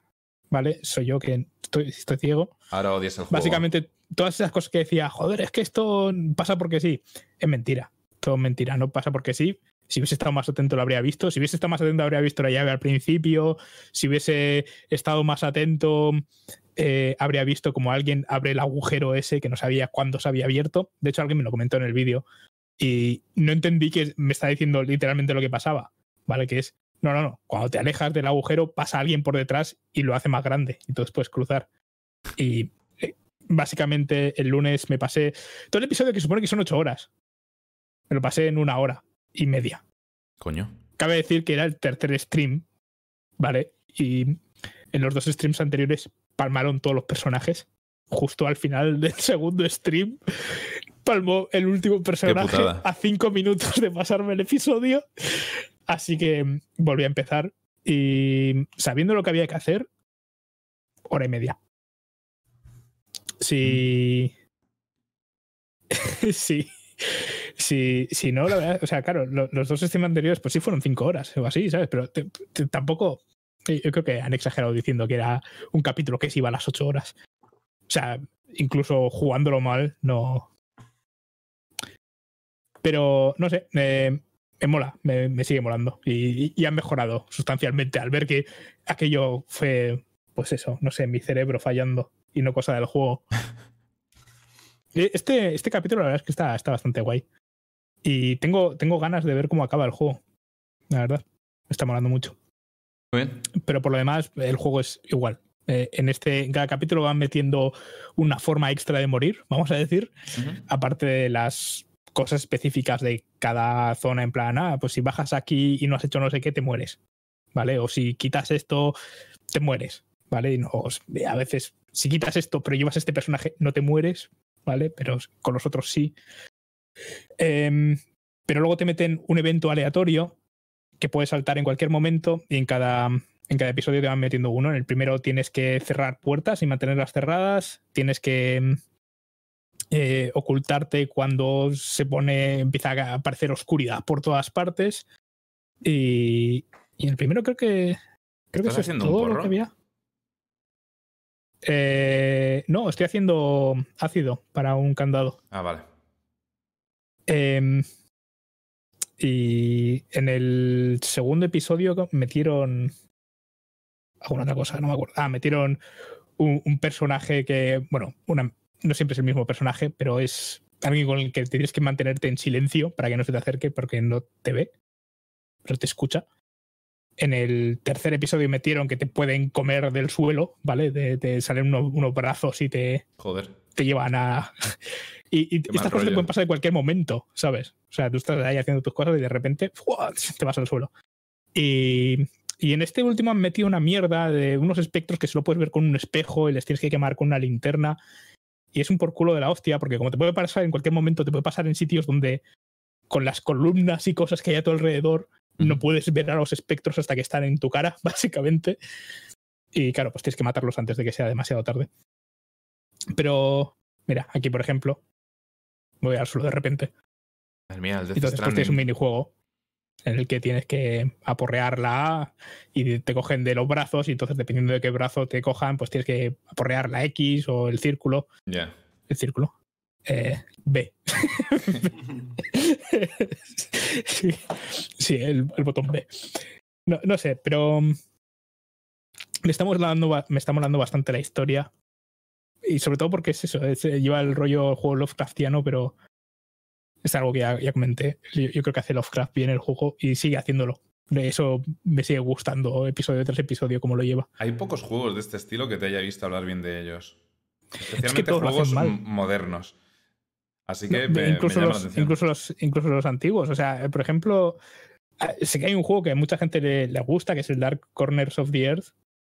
Y a mí la parte más Lovecraft, Lovecraftiana de ese juego, ¿vale? O sea, me, me, me mola al principio cuando estás ahí en una ciudad, en, en Innsmouth, básicamente, y, y todo es muy raro y demás, pero enseguida el juego se vuelve súper loco y matas a, a Dagon con, con un cañón, ¿sabes? Con un, le tiras arpones, eh, te encuentras con ho- horrores cósmicos que no deberías, sabes, que deberías volverte loco solo de mirarlos y los, los explotas, ¿sabes? Y es como, no sé, esto no, no, no es, no es lo que me mola. Pero como todos, todos los juegos de esto cogen esa parte, la que, que la verdad es que es como la parte más videojuego, ¿no? El, ah, pues ponemos unos monstruos raros y los matas o corres de ellos y ya está. Pues no sé, acaban siendo todos un poco el mismo juego y creo que se alejan bastante de, de cómo son las historias cuando las lees, que son. Es algo a lo que no te enfrentas, es algo de lo que huyes generalmente, porque si te enfrentas a ello, pierdes. Has perdido antes de empezar. Y este toma una cosa de estas que es pues, pues una canción. Una canción que. Bueno, es que hay como varias cosas. Está el tema de, de los espejos. Es como una maldición súper rara, pero en el episodio 4 este eh, se explica de dónde viene todo. Y parece que hay una canción que atrae a ciertos espíritus o cosas del otro lado. Y no sé, o sea, la, la historia es bastante intrigante y, y es muy, muy chungo lo que le pasa a todo el mundo en este juego. ¿Este qué personaje es? O sea, ya de, de número de personajes que has tenido, que has perdido Este- y demás. Este. No, este es Ernest, este es el personaje específico de este episodio. Ah, vale. Eh, los, hay otros tres personajes, pero vienen de episodios anteriores, aunque uno de ellos podría estar muerto. Bueno, dos de ellos podrían estar muertos para este episodio, en cuyo caso no sé qué otros personajes habría. O si Ah. los habría, igual solo habría dos personajes. Ajá. Porque eh, puedes elegir episodios. Bueno, creo que no puedes elegir episodios, que es una partida y tienes que jugar un episodio tras otro. Si pierdes, si te mueren todos los personajes de un episodio, tienes que reiniciar el episodio. Y como te lo acabes, pasas al siguiente. Vale, pero. Pero bueno, puedes tener varias partidas distintas si quieres ir probando a matar personajes o algo. Para ver qué pasa. Eh, en esta partida, creo que tengo dos personajes muertos. Y, y fue, fue por una cagada, porque uno de los personajes que se me murió, el primer personaje que se me murió, básicamente, personaje que me gustaba mucho, y era específico del segundo Sí, episodio. nos, nos hablaste del último podcast, me acuerdo. Sí, pues eso. Que te sentías Pero- representado con él. No, no, ese es este. Ese ¿Ah, sí? es Ernest. Sí, el, el señor este, el que le duelen las rodillas. Ah, ok. Y está viejo. y todo, ¿sabes? Todo, todo le parecen problemas, ¿sabes? O sea, está ahí tratando con Satanás, ¿sabes? Y es como, "Ah, me tengo que agachar para pasar por ahí. ah". Uf. Le dices, vuelve por ahí dice, no, no, no pienso agacharme otra vez para pasar, ¿sabes? Ya, ya estoy cansado. Y claro, pues me, me sentía, me sentía bastante identificado con él. Mi personaje favorito hasta el momento. La gente dice, ¿sabes? Y dice, "Ah, es que ¿cómo te metes con él? Porque le duelen las rodillas. Y digo, no, no.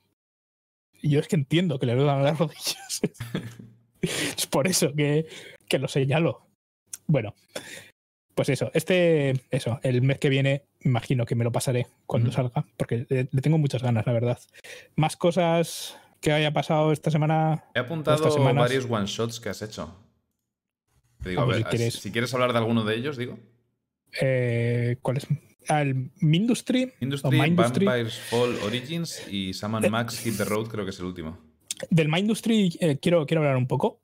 Bueno, se llama Max Hit the Road, es, Es la aventura serie. clásica de LucasArts de 1993, VGA, un paso es de juego shot. muy gracioso. Es la nueva serie de los miércoles, eso es. El. Porque acabé ya el Secret of Monkey Island. El Mindustry. El Mindustry es una mezcla de Factorio y Tower Defense y es un pique de juego de la hostia, pero tienes que ser un poco.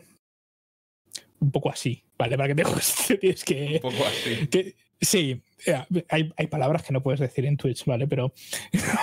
Cómo lo digo. O sea, es, o sea, eh, es, es un juego de, de- de- Te tiene que gustar. O sea, tú tienes. Tiene que gustarte poner. Tiene que gustar de Factorio para que te guste Claro. este juego, ¿vale? Tiene que gustarte hacer raíles, ¿vale? Y mover recursos de un sitio a otro. O sea, eso tiene que parecerte gameplay super engaging, ¿vale? En este, además, tienes el, el tema de que es un tower defense en el que constantemente te están atacando enemigos. Es de estos que tienes un contador. O sea que no es chill. Es, Como otros que Eh, simplemente tienes que automatizar algo. es, es relativamente chill porque automatizas la defensa. Tú prácticamente no puedes defender. ¿Vale? Ya, pero llegar a un punto Tú en el como- que estés agobiado y te, y te atraviesen tus defensas. Sí, hombre, puedes perder. Claro. Pero, pero eh, son incrementales los ataques y es más de planear la cosa para que salga bien.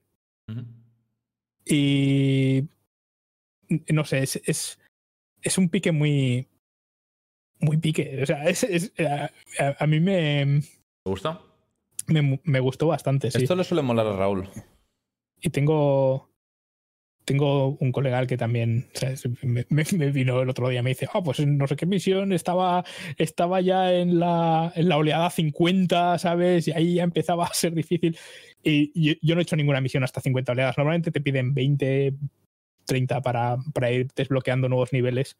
Tienes que aguantar no sé cuántas oleadas y tener, haber eh, conseguido no sé cuántos recursos. Y luego tienes un árbol de habilidades, de, de habilidades, de tecnologías, que vas eh, desbloqueando entre pantallas y puedes repetir las mismas pantallas una y otra vez, dependiendo de lo que quieras, porque hay pantallas que tienen más de una cosa o más de otra cosa. Y para el árbol necesitas, en plan, ah, pues para esto necesitas cobre, ¿vale? Que es lo, lo más básico. Bueno, pues si tienes una pantalla en la que sacas cobre muy fácil, pues vuelves a esa pantalla y lo haces antes y ya está. Lo tienes Y todo acumulado ahí. que quieras. Sí, porque eh, una cosa que estaba haciendo aquí era automatizar las torretas. Entonces las torretas disparan cobre directamente, esas. Ah, las torretas. Entonces- Vale, ya, ya creo que sé lo que son las torretas. Claro, por eso tienes Sí, ahí es, el es lo que hay justo acumulado. antes de los bloques, esos. Vale, eh, vale. Los otros son muretes que los enemigos, algunos enemigos tienen que destruir antes de poder cruzar. Sí. Hay otros enemigos que directamente pasan por encima, entonces todas esas torretas les chupan un huevo, ¿sabes? Mm. Entonces tienes que poner más. Y aquí todavía esto no está muy optimizado. Pero bueno, tienes que llevar. La cosa es que tienes que meter los recursos en tu núcleo y cada cinco em, oleadas de enemigos tienes la opción de ir de la pantalla. Pero si no la tomas, tienes que esperar otras cinco oleadas. Vale. No puedes decir, vale, nos vamos ahora. Tienes que esperar. Entonces, claro, vas arriesgando más. ¿Y qué, te, Pero- qué consigues de beneficio para la siguiente pantalla? lo que tengas en, en tu núcleo. Ah, vale, ok. Entonces, tu núcleo tiene un límite de, de recursos que puede tener dentro. En, en este vídeo, por ejemplo, el, el núcleo puedo llevarme 4.000 de, de cobre y 4.000 de, de plomo, creo que es lo, lo azul, ya no me acuerdo. está jugando al Tarkov estos días, no Mira. está jugando a esto. Si Vale. saltas la oleada ahora, no podrás lanzar recursos hasta una oleada después o algo así. Sí, eso es lo que está diciendo. Así que si no hago el. El si no lo lanzo, pues tengo que esperar cinco, cinco oleadas más. Pero este, este juego me ha molado bastante. Ahí está la oleada. El otro juego al que jugué fue el, el Vampire. Vampires Vam- Vampires Fall Origins, que me parecía molón en algunas miniaturas. Y luego lo estuve jugando. Y bueno, es un juego de móvil que han sacado en PC. vale, no, no, no sé si debería hablar mucho más de él. Tiene una traducción muy mala. Muy lamentable. Hostia, es verdad, esto es un juego de móvil.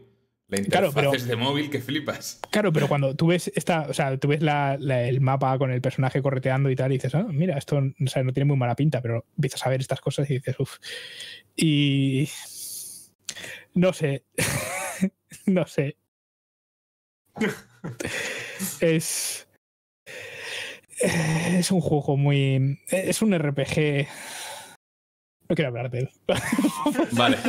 Ay, perdón, he puesto, la, he puesto sin querer la intro. Vale, También. fuera. ¿Qué más? Si, si- si queréis ver más, ve- ved el vídeo, os podéis echar unas risas, pero eh, no del O sea, podéis reíros del juego. No quiero hablar no de él. juego. Es Vale, un buen es- resumen. Es- sí, no sé, es no es buen juego.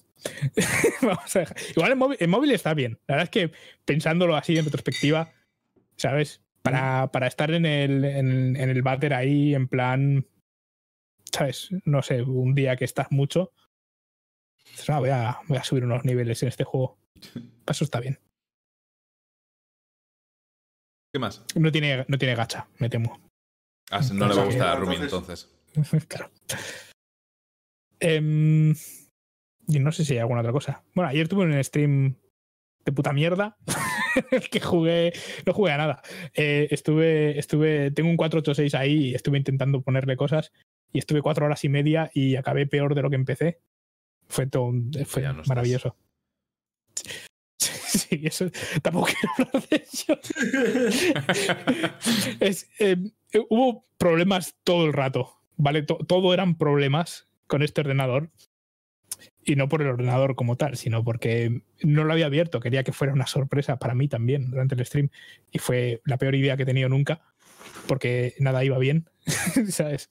Como, ahí va, si, este, si necesito un cable de estos, vaya, si ahora no funciona, si esto no sé qué, vaya, si la pila está. Creía que no tenía pila, pero no, lo que pasa es que había que soldarla. En fin, un, un puto desastre.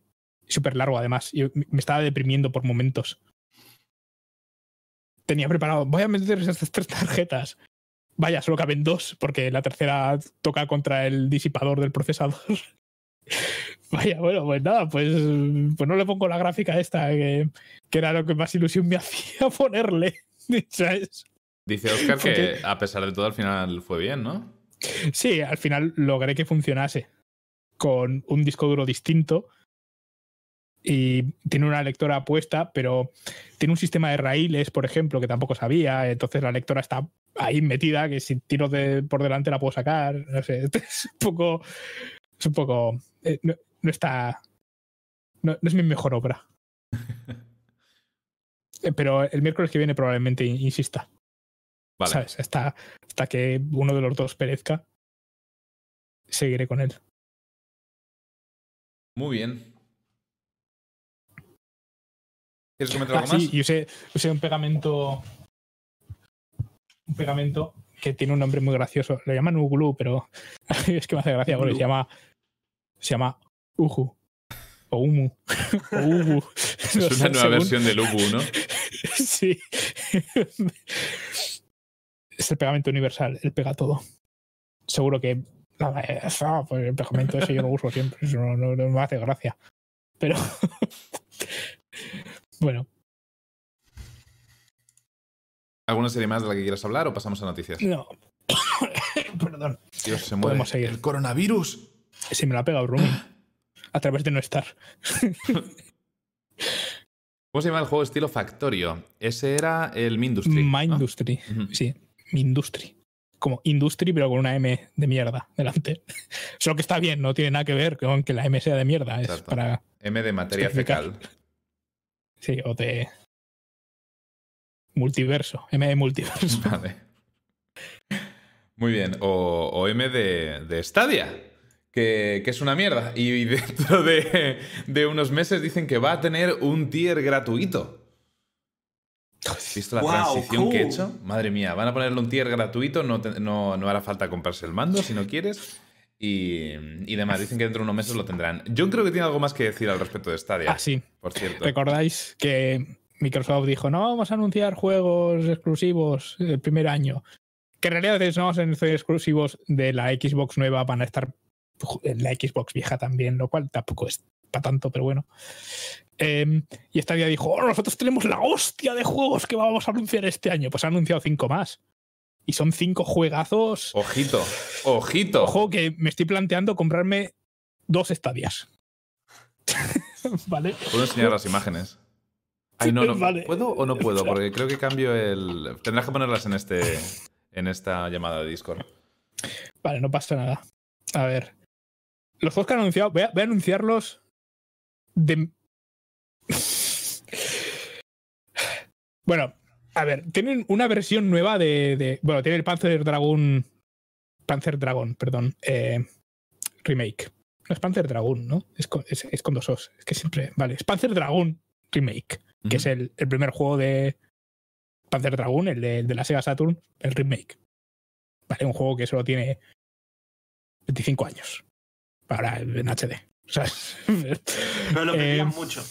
Sí, es un juego que va a mover estadias. Creo que no es, o sea, obviamente no. Creo que no es, no, no es exclusivo de ninguna forma. De hecho, ni siquiera sé si es nuevo o, o si es un remake que ya existía. No lo sé, porque no estoy, al no, no es- no estoy muy puesto en las noticias de Panther Dragon. O sea, puede que sea un remake de hace cinco años, ¿sabes? Debería mirarlo antes de reírme de Stadia. Dragon Remake. Em, va a salir en todo. Salió en 2019, salió el año pasado. En Nintendo Switch, Xbox One y Microsoft Windows. Oh, shit. Vale, es un juego que ya existe, pero bueno, lo van a meter. Eh, creo que sí, ya existe. Sí, efectivamente, existe. Es un juego que existe. Pero bueno, va a estar en esta día. También hay otro juego que todos estabais esperando, que es eh, la, la Sirius Sam Collection. Vale, que pues bueno, pues mete ahí otros juegos que solo tienen de 15 a 5 años y que pues son shooters que están bien. Vale, pero no sé, Sirius Sam eh, no es, de estas cosas. O sea, es como si anuncias ahora. Ay, hemos traído el Call of Duty 3, el Medal of Honor Allied Assault y el, el Quake 4. ¿Eh? Lo que queríais. Bueno, pues ahí están. Qué ridículo. Y luego tío. están los otros tres juegos, ¿vale? Está Lost Words Beyond the Page, que es un juego que no es exclusivo de Stadia. Y es un juego de estos que le gustan a Laza, con los que acaba llorando y esas cosas. O sea, sí, un, un, un side-scroller side, side-scroller 2D con gráficos muy bonitos, que estás en el diario de una niña y tal, y pues, sea, ¿Cómo se Ah, llamaba? de- de el Lost Words, palabras perdidas, Beyond the Page. Vale, Entonces, sigue, eso, sigue. Al-Azhar le devuelve a su infancia cuando era una niña. Y, y bueno, este está bien. Probablemente este, este funcione bien en Stadia porque no parece que sea un juego muy intenso, ¿vale? En términos de nada. Pero eh, igual la historia está entretenida. Es, es, es uno de estos juegos que son narrative driven, ¿vale? Que son para ganar premios BAFTA y, y, y lo VGA por, im- impacto. impact. Eso es. Y, y el Golden Joystick y, y esas cosas. Pero que bueno, pues que luego juegan los que lo jueguen. Y, y luego están las, las exclusivas. Creo que hay dos exclusivas. Eh, el, ¿Cuál es? el Stacks on Stacks, entre paréntesis, Ah. on Stacks, Ese es el, ¿Qué del, sí, el de los que es el de polígonos, las ¿no? torres. Es un constructor de torres 3D Seini, ¿vale? Es wacky, ¿vale? Y, y juegas como el Master Stacker, te llamas Rocket, y tienes que usar tu casco psíquico para jugar a Tetris. ¿Vale? Porque están, están cayendo bloques y los pones en el sitio y, y no sé, usa colores así muy fuertes que comprimen bien. Ojito a los exclusivos de Stadia, ¿eh? Vale, esto Cuidado. yo creo que sí que va a mover. Sí que va a mover eh, unidades. Este es claramente un console seller. Sí, sí. Y luego tenemos el otro, el otro súper exclusivo. Parece un juego de la es- Wii. Es-. Lo, lo voy a, podría pronunciarlo de muchas formas, pero lo voy a llamar el Spiti, el, el Spitlinks, ¿vale? El Spitlinks, o Spitlinks, si preferís, es un juego multijugador que tiene como cuatro colores en pantalla, eh, No. que también comprimirá muy bien. Yo no encuentro el nombre del juego. Speedlinks. Te Lo he puesto. Speed Links, y no me sale. Speed, Speedlinks. Lo he puesto exactamente eso, no hay nada en YouTube. No, en YouTube, claro que no. Está, sí está. Speedlinks, Official Teaser Trailer. Stadia Speed Links he puesto. Voy a poner game. Toma. Ahí, ahí te lo he puesto. Que ya está anunciado en 2019 este juego también, pero han dicho que lo. Bueno, no, no sé, porque aquí las, Ahora. las fechas son un poco. Vale. El, el Speedlinks este, pues es un juego que también, pues para 4K y eso, que es lo que la Stadia puede dar con sus 10 teraflops, pues está 4K. bien. Es- a ver, seguro que es un juego súper divertido. A ver, tiene pinta de que es un juego divertido para echar unas risas. Con los colegas. Una Muy- tarde, muy una vez. parece, sí. Una tarde una vez, insisto. A picarse, A menos, sí. no sé, a, me- a menos que tengas un, un colega que, que se meta mazo en él o algo así, ¿sabes? Que le guste mucho y se ponga muy pesado y sea el único que quiere jugar. El típico pro de la escena competitiva de Stadia. No, el- yo qué sé. Sí, sí. Vamos a decir. Em, pues esto, este juego exclusivo. Ah, que es con. G. Claro, Pues, eh, Speedlinks- Está poniendo el links, ¿sabes? La... Ah, no, no, este, este no es exclusivo de Stadia, por abajo en PS4, Xbox. Igual este es exclusivo por un tiempo limitado. Y el, y el de la torre es el que es exclusivo para siempre. Estaba poniendo Speed Links, ¿sabes? La princesa del Zelda. Link. Que escupe. Escupe links. Ay, en fin. Sí. Vale, pues esto, esto es. Esto es. O sea, con esto Stadia le ha caído la boca a Microsoft. Y a todos los haters. Entiendo. Sí, se ha hablado mucho de ello. Tanto que no tenía ni zorra hasta que me lo has mencionado.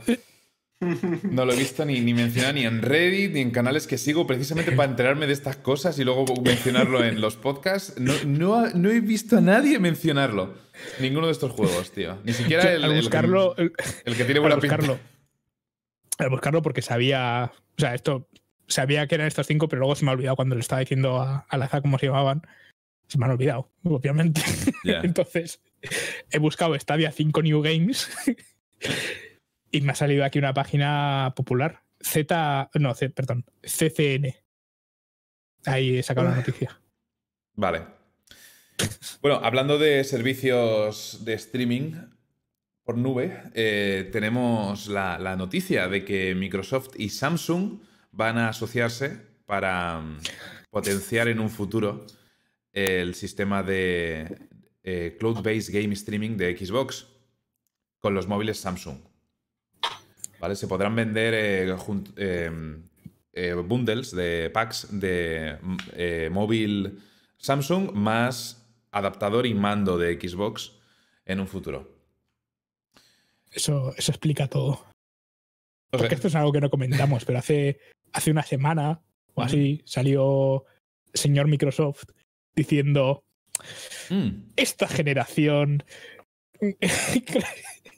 no estamos compitiendo con Sony, sí, Ni ni- Nintendo. ni Nintendo. estamos compitiendo con Amazon y Google. Es como, eh, por más que lo digas, ¿sabes? No, no, no funciona, ¿sabes? Eso es wishful thinking, ¿sabes? Pero, Mm. pero ahora ya veo, ya veo por dónde van. van fin- Hay- finalmente van a empujar ahí más con el... Hay que decir que streaming. Microsoft, por mucho que, que haya sido siempre el, el eterno tercero en la guerra de consolas, en mi opinión, contra Sony y Nintendo, Microsoft, ah, contra Nintendo no sé, pero al menos es mucho más grande que Sony.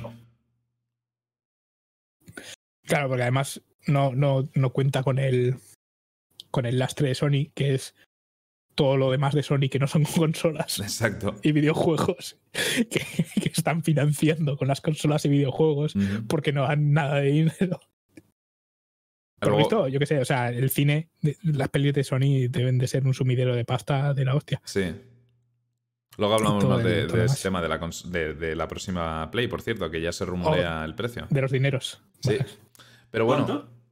Bueno, luego hablamos. Vale, vale, perdón. Em, ¿Qué iba a decir? Sí, eh, como dice John, hace un par de semanas creo que salió el, el Phil no sé qué, ¿no? Creo que se llama. Sí. A decir eso, que, que ellos ya van a dejar de intentar competir con Sony y con Nintendo porque ellos eh, consideran que el futuro está en los servicios de cloud streaming y que como eh, Google y Amazon van a entrar de cabeza, eh, son sus, sus competidores. en el futuro. Que mucho respeto hacia Sony y demás, pero que son unos mierdas. y, sí, y bueno, pues, eh, a ver, a Nintendo le funcionó. Nintendo dice, ah, nosotros no competimos con. sí, Nintendo va a su bola, Nintendo se la pela todo. Igual han pensado, va, no, nuestra consola, nuestra Xbox X no, no compite con la PlayStation. No comparéis precios ni nada, nunca, jamás. No miréis, no comparéis juegos, no, nada, no estamos compitiendo, no tiene sentido que comparéis. Compararnos con Stadia. y parece que para ser más competitivos, pues han dicho, vamos a asociarnos con Samsung y a lo mejor entre los dos, en la futura guerra del streaming por nube, a lo mejor podemos competir con Google y Amazon. Pero bueno, Google con Stadia por ahora no tiene muy buena pinta el asunto, ya veremos más adelante. Pero, pero es que ahora también van a competir con, lo que sé, con Nvidia, ¿sabes? Cierto. Lo que comentábamos el, otro día. Que por cierto, se salieron unos cuantos juegos, pero ya han vuelto a entrar. Por lo visto era un tema de licencias y eso de que querían cobrar más, supongo. Porque se salieron todos los juegos de Blizzard, por ejemplo, dejaron de poder hacerse. Por ahora, el mejor servicio de, videojuegos por streaming y tal, en mi opinión, parece ser el de, el de Nvidia y, y, quizás el de Microsoft más adelante junto con el Game Pass. bueno, habrá que ver el Game Pass como es después. Mm. de, las nuevas consolas y eso.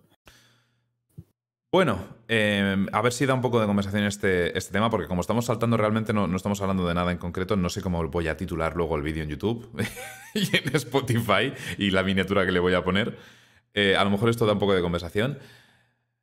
Eh, al parecer, BioWare y, y EA han decidido empezar a trabajar en, en, lo que la gente está llamando Anthem 2.0 quieren rebotear el juego. Lo que no se sabe es si lo quieren hacer rollo desde cero o, ir añadiéndole cosas en plan No Man's Sky, ¿sabes? No sabemos si va a ser una resurrección rollo Final Fantasy XIV Rem Reborn, cuando básicamente rehicieron el juego casi en su totalidad, o realmente es simplemente un intento extra de volver a sacarle el dinero a, la comunidad y, volver a sacar un producto de mierda. ¿Creéis que Cabe tiene futuro? decir que Anthem en, en físico fue el top 5 del año pasado en ventas. ¿Sabíais eso? No, no lo sabía. No me extraña tampoco, por otro lado, ¿eh? Básicamente por el hype, porque el juego tenía mucho hype. Claro. Pero fue una tremenda castaña, fue una basura, fue una vergüenza de juego. Bueno, también es verdad que bajó de precio cagando leches. Así que igual, igual al final no sacaron todo lo que esperaban sacar. pero... Hagan lo que hagan, yo creo que se van a comer una caca porque no va a confiar nadie en ellos. Es lo que pienso yo, pero no sé, a veces la estupidez del consumidor. no sé, BioWare está con un pie en el, otro lado, ¿sabes? Hmm. Cualquier día llega. Pero llevan varios proyectos lo, manda a la granja. Sí, sí, pero que están con bastantes proyectos al mismo tiempo, al parecer. Y que ahora digan, vamos a rehacer Anthem, cuando realmente yo creo que deberían dejar el juego muerto y olvidarse y pasar a otra cosa. Me habían cerrado el estudio ese que hizo el, el Mass Effect Andromeda. Sí. Es que era un estudio secundario de, de BioWare. Ya, bueno, eso, ese es el primer pie, ¿sabes? El primer pie ya, ya lo tienen, ya, ya, ya, lo han metido en la tumba. Y eso, te digo que cualquier día llega ahí ya, ¿sabes? Dice, sube al coche. Te voy a llevar a un sitio. Y nada, se meten ahí en el bosque y luego vuelve a solo. Es que lo último que había escuchado de BioWare es que estaban ahora mismo eh, trabajando en, en, el Dragon Age 4, los rumores, y en un juego nuevo de, Star Wars también, creo, ¿no? Puede ser. En un nuevo Kotor o algo así. Nuevo Kotor. Y que ahora digan que encima quieren también llevar recursos a, a rebotear Anthem Ah, yo creo que es un intento más bien de, EA por decir, vamos a, pegarle un lavado de cara a Anthem y va a ser por fin el juego que prometimos y que todos esperabais y va a ser mentira y lo único que quieren es intentar sacar un poco más de pasta y ya dejar de... de Me parecería muy, ya muy sucio hacer eso. Es EA. Pero bueno, tampoco Una me mancha más en su currículum. Sí, porque BioWare a estas alturas es, un guante de EA y nada más. la gente que tuvo alguna vez algo de renombre de BioWare y ya no trabaja ahí. Exacto. Ahora están en otros proyectos que tienen muy buena pinta, sí, pero. O sea, es un equipo de que han metido ahí a sus ejecutivos de EA con Mm. sus. No sé, son, son lagartos y eso. de, de esos que controlan el. No sé. Da, da mucha pena lo de BioWare, porque es de estas empresas que eran guays en su Desde día. luego. Y, y ahora eh, dan un poco de, de penilla. Vale, no he dado tanta conversación como esperaba. Eh, es que, ¿qué, qué te iba a No, decir? no O sea, decir, o sea, sí, es ¿qui- cierto. ¿quién es sabe? cierto. O está todo sea, el mundo cansado de esta gente ya, o sea, no... Es deprimente, no- ¿eh? Sí, El es tono, que el la- tono ha sido deprimente realmente. Yo es que est- estoy hasta la polla, o sea, me, sor- me sorprendieron eh, EA en general, ¿vale? Con, con, con el juego este de Star Wars, pero bueno, son estudios diferentes al fin y al cabo y ella los, los promueve. Eh, pero es que, no sé, cualquier cosa que vayan a hacer en relación con Anthem, desde el primer día, desde el primer E3 que se vio y todo el mundo flipó, ha sido todo peste sobre el juego. Cada vez que decían algo era, era algo peor, hasta que lo han sacado, vimos lo que era. Es que. Fuera que de además- y de memes, es que era una vergüenza el juego. Es que en el pueblo todos tenían la misma cara, todo era una mierda, todo estaba mal hecho. todo- Pero luego, estas cosas. Es que no podemos decir que no haya ejemplos, ¿vale? Porque tienes. eh, Battlefront 2. Después del Battlefront 1. El Battlefront 2 no. No logró, ¿sabes? Ya. Y el Battlefront 2, por lo visto, era mejor juego. Habían quitado las, las eh, microtransacciones esas salvajes que iban a ponerles. Al final se las quitaron, no sé qué. Sí, el, pero tarde, Pero- ese es el problema. Pero tarde. Se las quitaron, pero las sacaron. O Claro. sea, las sacaron y luego las quitaron. Hubo una polémica Sí, enorme, pero- perdieron un montón de jugadores y, luego ya no lo el 1. recuperaron. Espera, ¿pero eso fue con el 2 o con el 1? Con el 2, con el 2. Con el 2. Vale, eso. Pero luego, ¿qué, qué más? Había otro juego que tuvo. Ah, el- estaba pensando en el, el Titanfall. Ah, Titanfall, el 1, eh, no muy para allá. El 2, todos los que lo han jugado, hostia, tío, este juego está de puta madre. sí. Ya, pero como el 1 fue un mojón. Bueno, no, tampoco un mojón, pero. Ese es el problema. No fue nada el otro jueves, pues el 2, pues se comió el mojón. Mm, El Así 1 no que- tenía ni campaña, el 2 tenía una campaña muy chula para, para ser un, un shooter. la es que es eso, es. eh, yo creo que esta. Todo el mundo está- ha perdido ya la fe en, en, en EA en general. Cualquier cosa que esté relacionada con E EA. Mm. Es que cuando tienes una franquicia que ya empieza mal y empieza con polémicas y tal, yo no sé por qué insisten en continuarla. Por mucho que el segundo juego o el tercer juego que saquen sea bueno, hay mucha gente que ya va a ir con la mentalidad del primero fue una mierda, ¿para qué voy a perder el tiempo? Tengo otras Ya, cosas más interesantes que comprar. Luego además te reciclan, te hacen lo del Destiny, ¿sabes? Sí. Meten- ah, Destiny 2. Y había gente ahí que estaba un poco raya con el Destiny 1, van al Destiny 2 y dicen, oye, aquí hay mucho juego que es el Destiny 1 otra vez. ¿Qué está pasando? ¿No será esto una expansión? Estaban Entonces- preguntando en el chat si es que, es que EA tenía la licencia de Disney para los juegos de Star Wars. Y, y sí, es así. Pero tenemos una noticia nueva y es que, no, no sé si tendré el link por aquí, tendría que buscarlo. Pero al parecer, Disney... Disney... eh, ha dicho... Ha sacado un comunicado o algo así. Ah, Es que me va a costar encontrarlo. Recientemente, eh, invitando a, a todos los desarrolladores a hacer juegos con sus historias, personajes, etc. Ah, muy bien. Sin. Sí, sí, pero me refiero sin, sin dar una licencia ni nada y Mm. sin pedir dinero y eso. Pasa que es un poco un comunicado muy genérico, ¿no? Estoy intentando buscar el- la noticia concreta, pero es que además coincide con que por lo visto este año acaba la licencia que tiene EA con los juegos de Star Wars de Disney. Ah, Pues alguien la comprará. Alguien Mm. comprará la licencia y dirá, oye, lo que dijo el ratón es mentira, que nos pagáis a nosotros. Es que, como, como lección de historia, mientras lo, lo busco, al parecer hay algunas compañías con las que ya ha hecho esto en el pasado Disney. Una de ellas es Square Enix, ¿vale? Con Kingdom Hearts. Pero es curioso, el primer Kingdom Hearts tenía una limitación con respecto a los minutos de videojuego, de, de gameplay, bueno, de, de cinemática, en, el- en los que podías añadir, en los que podían añadir a, a Mickey. A Mickey Mouse, sí, sí. Y es la razón por la que en el Kingdom Hearts 1, Mickey sale menos de 5 minutos en todo el juego. Y es una especie de figura oculta y, y- y eso que estás buscando a lo largo del juego. Es, es un detalle curioso, por si la gente no lo sabía. Luego en el 2 ya... do- no, exacto, con el, con el éxito del, del primer Kingdom Hearts, Disney, digamos que les dio un poco más de carta blanca a, a Square. Tanta carta blanca que en el Kingdom Hearts 3 ah, no sale nadie de Final Fantasy. Directamente es todo Disney. Y Bueno, a ver, es que cualquier día Final Fantasy será de Disney también, ¿eh? Tampoco. Disney. Se lee. Comento. Perdón, Disney. Ah, mira, aquí. Es que, me lo, es que me lo corrigen mucho, ¿sabes? Es como que- The Hollywood Reporter. Un segundo, no puedo cerrar ahora. Eh, eh, eh, Disney, Disney invites game developers to tell original stories with popular franchises. Hombre, es normal porque si tienes que tomar las de las películas de Star Wars, Hmm. Estas últimas, ¿sabes? Vas a hacer unos juegardos de la hostia, ¿sabes? Se han pasado por el culo además un montón de, de, de canon de, de Star Wars. Recientemente, eh, pero pero no quieren, en las próximas películas que vayan a hacer no quieren estar pendientes de si cambian cierta parte del canon y demás, porque ya no van a hacer, van a ir pillando cualquier parte de la línea cronológica de, del Star Wars. Y claro, no quieren ir pisándose. Ahí hablan de personajes clásicos. No, Reimagining no sé si ahí entrará todo. Marvel, Star Wars y todo eso, o si se referirán solo. Ah, podéis usar Blancanieves, ¿eh? No pasa nada. Sí, seguramente tiene sus limitaciones y está claro que antes de hacer nada segu- seguramente tengas que, que firmar algo. Pero bueno.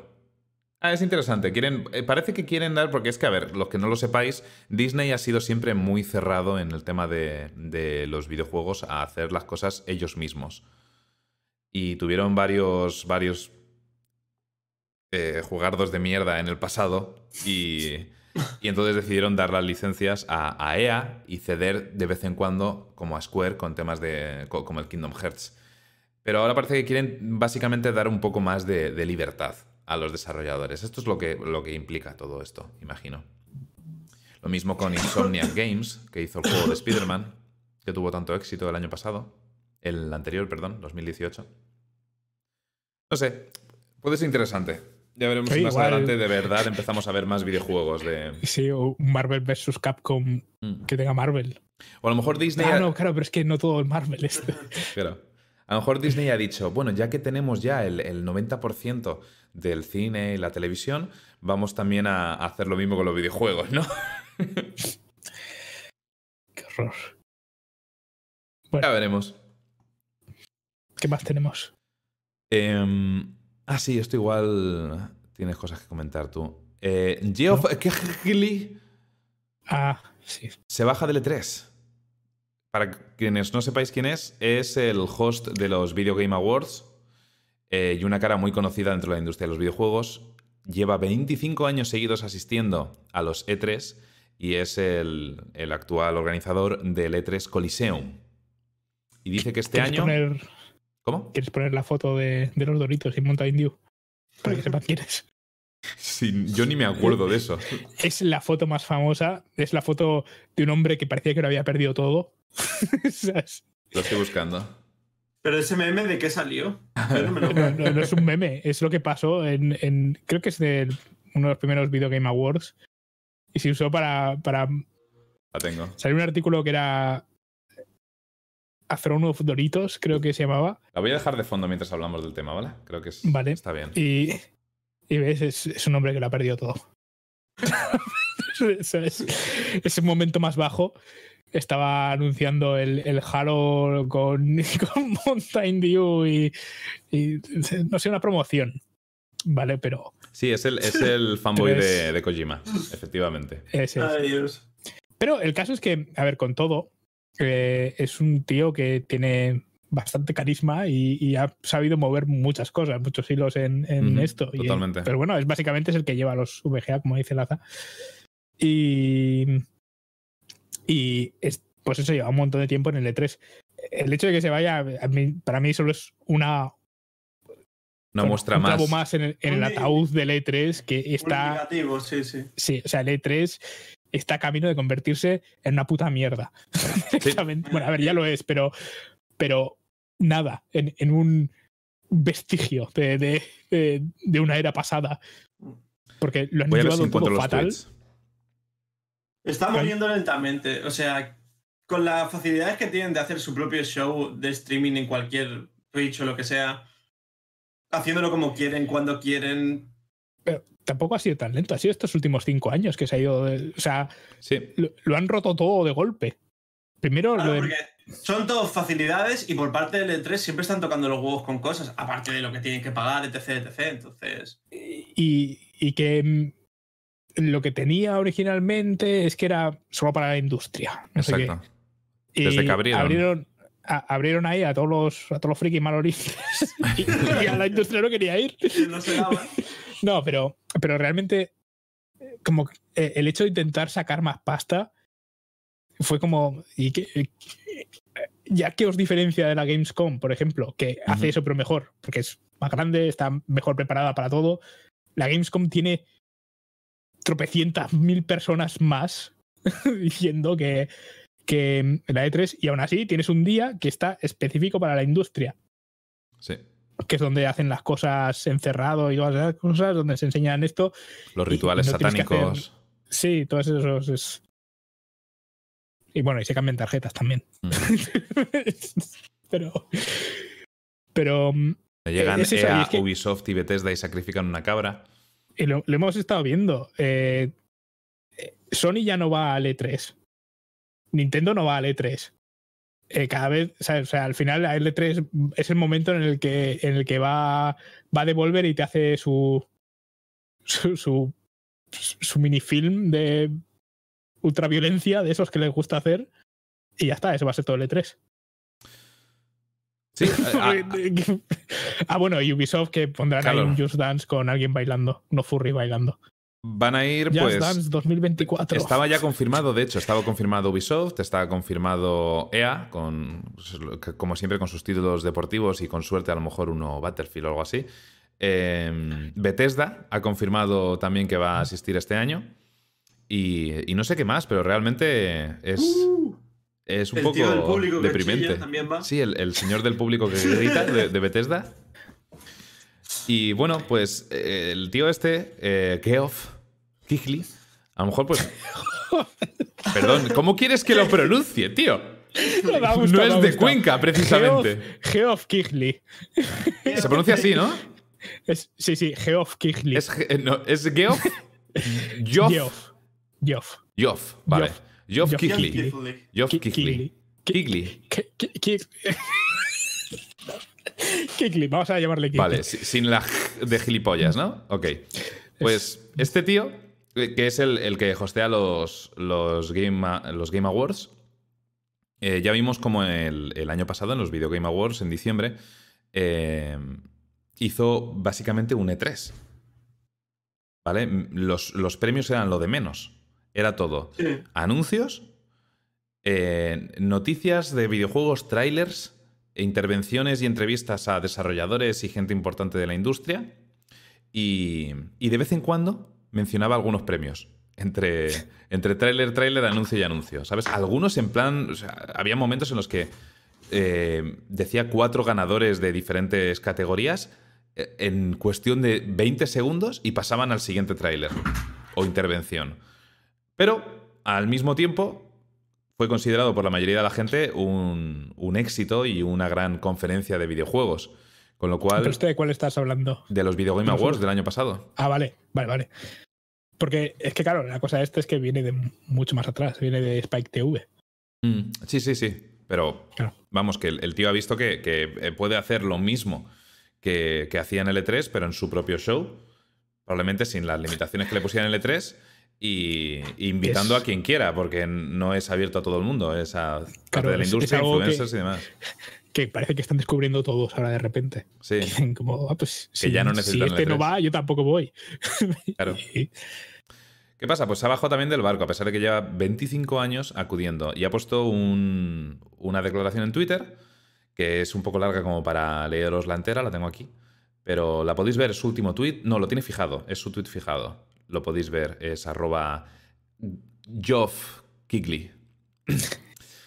Y dice eso, que, está muy orgulloso de, y ha definido su carrera, los últimos 25 años en el E3, eh, y que eh, eh, eh, ha tomado la difícil decisión de rechazar seguir produciendo el E3 Coliseum por primera vez en 25 años y que no participará en el E3, pero que eh, de, ahora en adelante pues quiere seguir apoyando a la industria de otras maneras y con otros eventos. Le han preguntado cosas como, por ejemplo, ¿piensas acudir a la Gamescom 2020? Y ha dicho que sí, que por supuesto, que no hay problema. Y también le han preguntado si puede dar algo más de información al respecto. Y ha dicho que, eh, sabiendo lo que sabe en estos momentos de L3 2020, no se siente cómodo participando en él. Ah, es por lo de los sacrificios humanos. Es probable. Total. Este tío evidentemente sabe más que, nosotros con respecto a, cómo va a ser el próximo E3, cómo piensan hacerlo, pero hemos hab- hablado ya eh, en algunas veces en este podcast de que piensan cambiar un poco el formato de cara a 2020 y a partir de ahora. Y quieren convertirlo en una especie de festival de, de influencers y videojuegos. Ah, es, es verdad. ¿Te acuerdas? Es verdad, se me había, se me había olvidado que Claro, va a dar claro. aún más asco. Sí, sí, sí. Con lo cual... Vamos a tener a Ninja ahí en medio del est- de un estadio diciendo jugar al Fortnite es como ganar la Super Bowl. Se me había olvidado eso, es ¿verdad? Y luego, y luego saldrá Will Smith jugando al, al FIFA y esas Sí. cosas, ¿vale? Quieren, eh, con influencers no me refiero solo a, a creadores de contenido en plan ninja y tal, me refiero pues el Snoop Dogg y demás que ha salido ya muchas veces en los E3 y, y eso. Eh, pero vamos, que quieren convertirlo en, en más un espectáculo y demás, me- menos industria y más espectáculo y, y que la gente compre entradas y vaya. Va a molar. Va a ser la hostia. Un el mejor festival. de tres. Y bueno, parece que eh, Geoff último. no está cómodo con esta situación y prefiere que, bueno, él sabrá más que nosotros y, y hay cosas que, que todavía no conocemos de, de cómo va a ser el evento. Y este año, por lo visto, van a haber sorpresas. A ver, igual se lo dijo Kojima, ¿sabes? Así en, Va a ser en plan confidente. Dijo, Geoff, no vayas este año. El tío hace lo, lo que, lo que diga Kojima. Han vuelto a abrir al público. Lleva abierto como 4 o 5 años, Raúl. Sí. No han, no han cerrado en ningún momento. De hecho, cada vez creo que es un poco más grande, ¿no? Para más gente y eso. Aún así, el año pasado, por lo visto, acudió Sí. menos gente que el anterior. Es que además es súper caro, súper caro la entrada, por lo visto, para, para Esa un ser otra. humano normal. No sé, es. eh, Yo creo que Es están espantando, a o sea, van espantando a, a grupos distintos cada vez Mm. y no traigan a ninguno nuevo, ¿sabes? Eh, Es una lástima. Yo, yo llevo como cuatro años viéndolo con, con colegas y, y, de hecho los últimos dos, tres años hemos, lo hemos hecho en directo y hemos subido luego eh, al, al canal nuestras reacciones a las diferentes conferencias y, y tal. Y, y realmente por, por, por justo, porque todos esos vídeos acaban desmonetizados. y, y es una tradición para mí y no sé si este año será el último, realmente si realmente va a cambiar tanto el E3, va a estar más enfocado a la gente que va allí en físico y van a dejar de estar estas empresas a las que siempre yo. El año pasado ya fue un bajón que no estuviera Sony, que normalmente era mi conferencia favorita, porque soy un puto fanboy. Y, la última que hicieron, de la de 2018, que me gustó mucho, fue ahí cuando enseñaron el Ghost of Tsushima y demás. Pero bueno, es que además, o sea, a lo mejor el año, el año su- pasado es el último, sí, y este año no lo vemos, ya veremos. pu- Pueden hacer su PlayStation Experience o lo que quieran, o, Mm. ¿sabes? Nintendo, puede sacar su Nintendo Direct a la vez que una conferencia de E3. Sí, el año pasado hubo un Nintendo Direct, creo que unos días antes del E3, ¿no? Sí, pero pueden hacerlo a la vez, ¿sabes? A la vez que sale Ubisoft, empiezan a bailar y dices, ah, no se quedan en otro canal.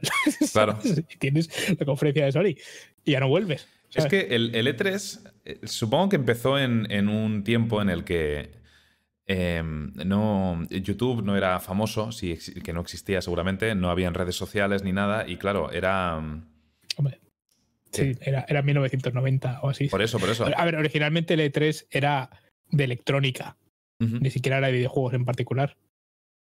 Pero O sea, claro, cuando, Electrónica de entretenimiento. cuando vinieron todas estas empresas, realmente no tenían otra manera de, comunicar en lo que estaban trabajando y los nuevos lanzamientos más que en revistas y, demás, ¿no? Que, la, hobby, consolas. lo que compraba la gente que gustaba, que, le gustaban los videojuegos por aquel entonces. Y claro, por aquel entonces era necesario, creo yo, que se juntara la industria en un evento así. Hoy en día, con, la, influencia que tienen todas estas marcas en redes sociales, millones de seguidores que tendrá Sony, Nintendo, en, en diferentes plataformas, todos sus canales de YouTube y demás pueden hacer sus conferencias ellos solos sin, sin más gastos que preparar esa conferencia concretamente, ¿no?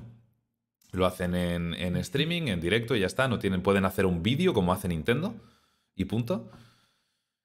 Les sale más barato y además están llegando a, la misma gente o, o, en algunos casos puede que incluso más. Porque quien está interesado en juegos de Sony, quien está interesado en juegos de Nintendo, a lo mejor no ve L3, pero sí que sigue las cuentas de Sony y de Nintendo en redes sociales. Mm, estaba mirando. Creía, que las primeras de E3 tenían más cosas de electrónica, pero no. O sea, ha sido siempre videojuegos mm. desde el 95. Pero sí. O sea, pues eso, fijaos, lleva 25 años y el Geoff Kingley lleva, 20. ¿sabes? Estaba ahí de siempre, básicamente. Pero deja de ser como ir al teatro para ser como ir al cine. Sí, deja de ser un espectáculo eh, que están ahí en el momento y, han tenido que ensayarlo y demás. Es simplemente un, vídeo editado y punto. Eh, pero bueno, es, es una lástima. Eh. Pero hemos perdido L3 a cambio de tener Tokyo Game Show, Gamescom, Video Game Awards, etc. Nintendo's Direct, el, el de Sony, que no recuerda el nombre, State of the Game y todo eso. Claro, tenemos constantemente cosas. Luego está la, de Xbox, que la última no la vi porque la primera que vi me pareció un coñazo. Y tenemos, pues casi todos los meses hay una, tío. Y podemos verla en directo también y comentarla. De hecho, incluso a veces en, los packs te meten también algún anuncio y cosas de esas. Que mm. no mucho, porque se ha vuelto un poco así, pero hay tres o cuatro packs al año. Y, los packs. Si será por convenciones. Sí, que por cierto, suele, ser más juegos indie que otra cosa. No iba a mencionarlo porque a nosotros el PAX nos la pela un poco, pero Sony no va a acudir al, al PAX East de este año, creo que es el primer PAX, por el tema del coronavirus. No van a ir a ningún sitio por el coronavirus, ¿eh? yo creo que lo ha creado Sony. no, no, no podéis ir. ¿Sabes? luego. Una excusa, ¿no? Claro, porque mm. eh, hay más sitios a los que no iba a ir por, por el coronavirus estoy seguro. Sí, había escuchado también alguna noticia relacionada con que a lo mejor se retrasa la salida oficial. Pasa que no, lo sabemos porque aún no tenemos fecha, pero por el tema del coronavirus de la Play 5. Pero bueno, hablando de Sony, vamos a hablar de la Play 5 porque ya se está rumoreando el precio final de la consola que podrían ser 450 dólares. No, no, eso está mal. Eso es el precio de fabricación. El precio de fabricación dice que está un poco por encima de los 400 dólares. Según lo que. Es la cifra de los 450. yo, lo que he oído es eso, que los 450 es la cifra de lo que les está costando fabricarla. Yo había leído que era ligeramente por encima de los 400 y que estaban barajando la posibilidad de ponerlo a 450 a pesar del poco mm, coste, o sea, el poco margen de beneficios que tendrían. Porque, eh, como lección de historia, la peor consola de, de la historia de Sony, la PlayStation 3, salió por 600 pavos y vendió una mierda. Y no quieren volver a cometer el mismo error. Pero no tenía juegos. bueno, el caso es que, a ver, esta, la generación anterior, por lo visto, es la única generación, esta, la que hay ahora. Es la única en la que están vendiendo consolas sacando bien de dinero de cada una, que son... La Play 4 ha vendido genial. Unos 20 dólares por consola, lo que sacan cuando no están de oferta. ¿Vale? Que tampoco es que estén sacando ahí 200 por consola. ¿Vale? Pero eh, yo lo que había oído es que son 450 de fabricación y están mirando eh, sacarlo por encima de los 500, 530. Lo cual, pues bueno, con las cosas que sabemos de la consola, parece como súper ajustado, así que o, lo han integrado un montón, o yo qué sé, parece que lo que es más caro es la memoria RAM, que ahora mismo está cara, y los módulos de, del SSD los, pues los chips de memoria del SSD porque son los mismos que se utilizan en teléfonos. La memoria interna de los teléfonos es la misma. Entonces, escasean. Y como escasean, pues están caras. Parece que me estáis Y- corrigiendo también por el chat y que, y que John tenía razón. 450 es más cercano a lo que les cuesta fabricarla y el precio parece ser 500 o un poco más. Sigue, sigue, perdona. Eso, o sea, Es por corregir. eh, eh, pero es que, o sea, visto las cosas que están apuntando, obviamente cuando lo fabricas en masa y así, pues es más barato que si vas y compras una gráfica parecida, un procesador parecido, una placa normalita y un SSD y, y la RAM te va a salir más caro. Eso siempre pasa. Si coges y haces una consola, o sea, un ordenador que cueste lo mismo que la consola, el ordenador te va a costar más. Porque las piezas como tal, pues no se fabrican súper en masa. Y, y bueno, pues hay costes extra. Pues tienes que comprar cosas que cuando compras la consola, pues no, no las tienes. No tienes una caja para cada componente de la consola. Em, aún así, 530 dólares me parece tirando abajo para, para los, los componentes que tienen estas consolas. Yo no, no sé si. O sea, Hombre, es caro, es caro. ¿vale? Son, son, son caras, pero. Para lo que lleva, a ver, para lo que lleva no es caro. Para el usuario que consolero es caro. Ese es el problema. ahora No mismo quieren encontrarse sí. con, la, con la misma situación de la, de la Play 3, porque un, un tío que quiere jugar en consola no quiere gastarse cerca de 600 euros. Y creo que están teniendo ese problema por- porque, claro, eh, quieren que tenga ciertas capacidades y ciertos componentes la consola y, y para eso tienen que gastarse ese dinero. El tema es que... Claro, o sea, esos 530 dólares es en un sitio do- donde no pagan un 20% de IVA, ¿sabes? Ya, Es que es- eso es una pasta, ¿sabes? Mm. No sé. Es. Es un Mm. dineral, sí. Pero, no sé, esta, esta última generación, por lo visto, ha estado ya muy limitada eh, en cuanto a rendimiento para determinados juegos. Sin ir más lejos, eh, está casi confirmado que el, retraso del Cyberpunk 2077 lo ha dicho, de hecho, el... No lo había puesto en el guion, ¿verdad? No. Eh, Cory, Cory Barlog, el director de God of War, el último juego, bueno, y God of War 2 y 3, eh, confirmó en Twitter que muy probablemente el retraso de, de Cyberpunk 2077 se debe al- a las limitaciones de rendimiento de la generación de consolas actual. Bailaza. ¿Qué? Vas a dejar a, a hasta el final del podcast. No me había dado cuenta. no me había dado cuenta. Podríamos haberlo dejado perfectamente, ¿eh? Pero bueno, sí. Vale. Bueno, eso. eh, nada, quería relacionarlo simplemente con que el, el, el precio de la consola igual es, va a ser muy alto. En principio está justificado, pero eso no significa que todo el mundo pueda permitirse comprarla. Claro, o sea, y, es que viendo cómo es la Xbox, por ejemplo, la Xbox tiene pinta que va a ser un poco más potente en este caso. Y, y, es que haciendo cálculos, o sea, yo, yo la veo ahí 700 pavos. Es Vale, posible. o sea, puede que, ¿sabes? Lo, lo bajen, Bueno. que, que la vendan con- un poco por debajo del precio de fabricación, que no es... Eh, Tengo entendido que en algunos sitios es ilegal, pero por lo visto con consolas no. ¿vale? Eso es- ¿Sabes lo que pasa? Vale. Que Microsoft puede permitirse perder dinero haciendo la consola. Sony no tanto. Bueno, no sé, con todas las consolas anteriores por lo visto iban ahí ahí. La PlayStation 3, aunque costaba 600 pavos, la vendían por debajo de... Ya, pero a lo mejor le han pillado el gusto esto, a perder el dinero. O sea, ya el Puede Game ser. Pass, por ejemplo. Hay, hay- hay que tener en cuenta que la consola eh, es... O sea, tú te dejas una pasta y, y aunque la empresa no gane nada, gana en licencias para, para sacar juegos en su consola, gana en, en- en venderte mandos a 40 pavos o Ujú. 50 o 90 o los que, los que quieran cobrarte. Em, ganan en, en suscripciones a internet para que puedas jugar a juegos online que solo se pueden si pagas sus servicios.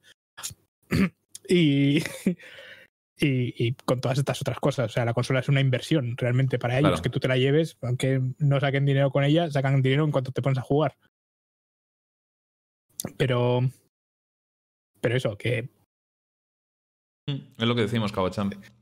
que, que por eso decía lo de que la Xbox parecía que estaba estaban mirando eso, que ya tenían hecho en algunos sitios de cobrarte por mes ponerte la consola como servicio, que la alquilas básicamente o que la pagas a, plazos.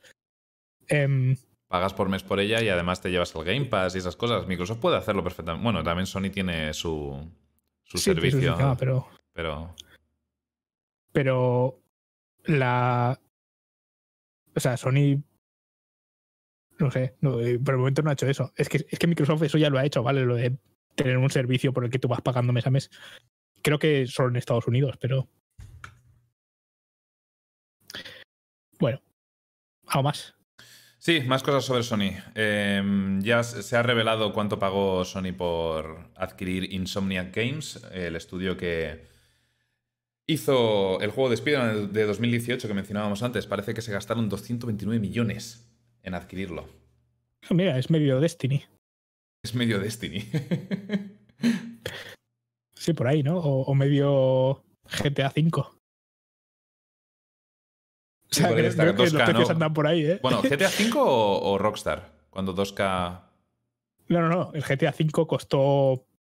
Costó. Joder. Destiny. El Destiny, tengo entendido que costó como 500 millones, una locura así. Y GTA V era el juego más caro hasta el Destiny. Yo creo que anda por ahí.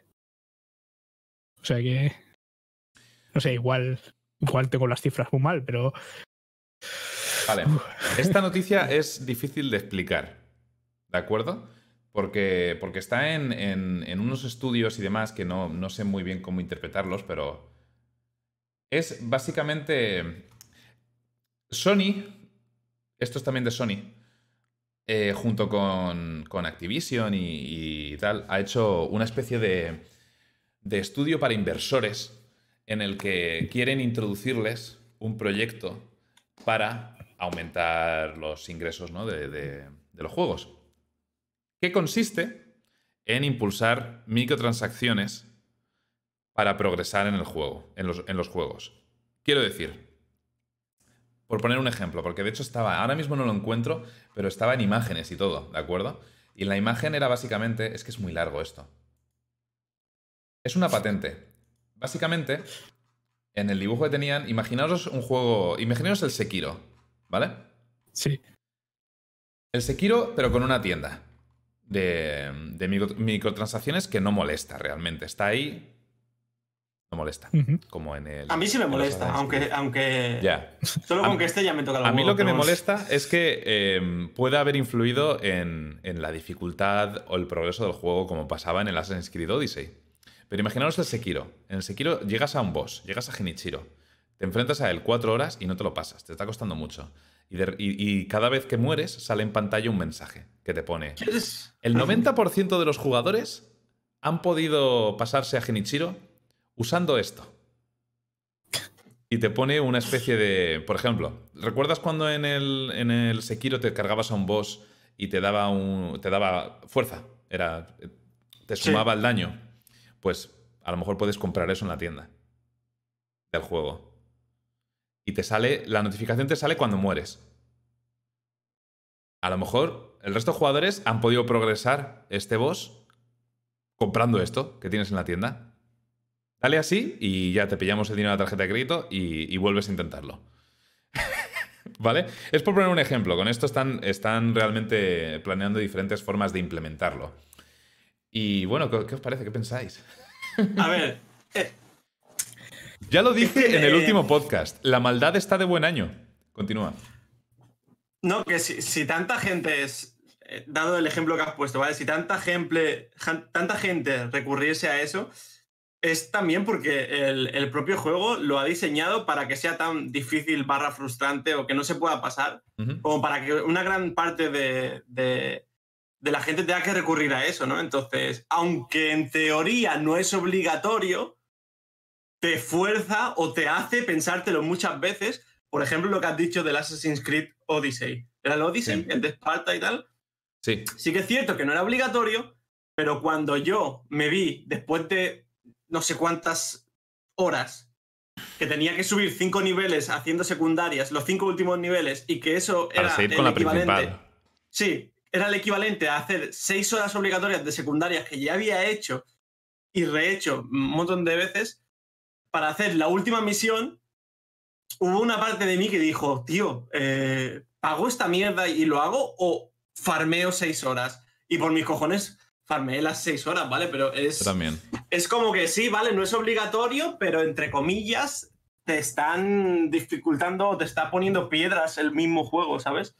Lo malo Entonces... es cuando ponen esas cosas en un juego ya de 60 pavos, ¿vale? Pero es que el, problema no es que lo, que lo pongan y punto. Y, claro, hay mucha gente que lo defiende diciendo, bueno, pero quien quiera que se lo compra, quien no, no pasa nada, ¿no?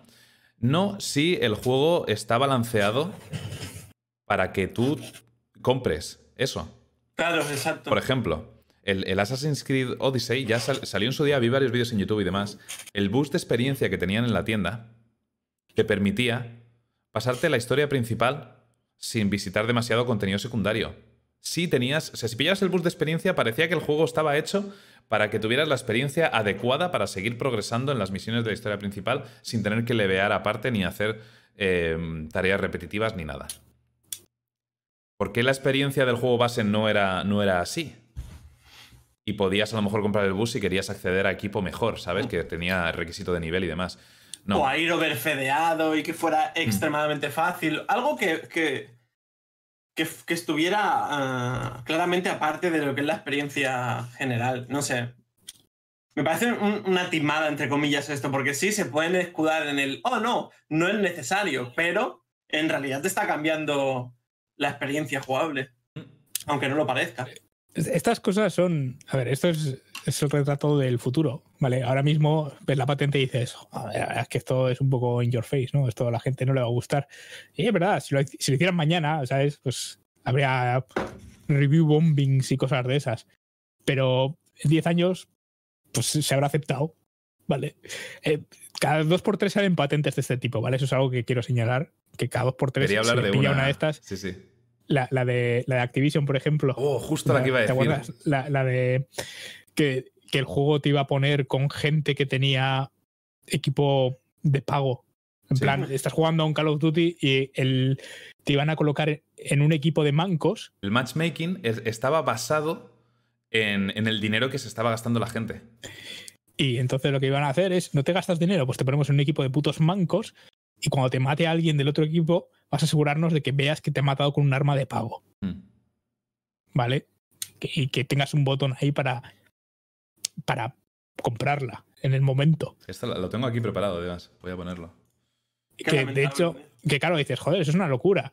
Ya, pues antes hicieron, en, uno de los Call of Duty tenías el lobby este en el que veías a la gente abrir cajas, ¿no? Eso ya lo habían hecho. Sí. Y es como, poco a poco pues te van metiendo, ¿sabes? Intentan manipularte para que gastes el dinero. Sí. Y, bueno, a ver, aclararon en octubre de 2017 que la patente era solo exploratoria, que no realmente no la han llegado a aplicar en ningún juego.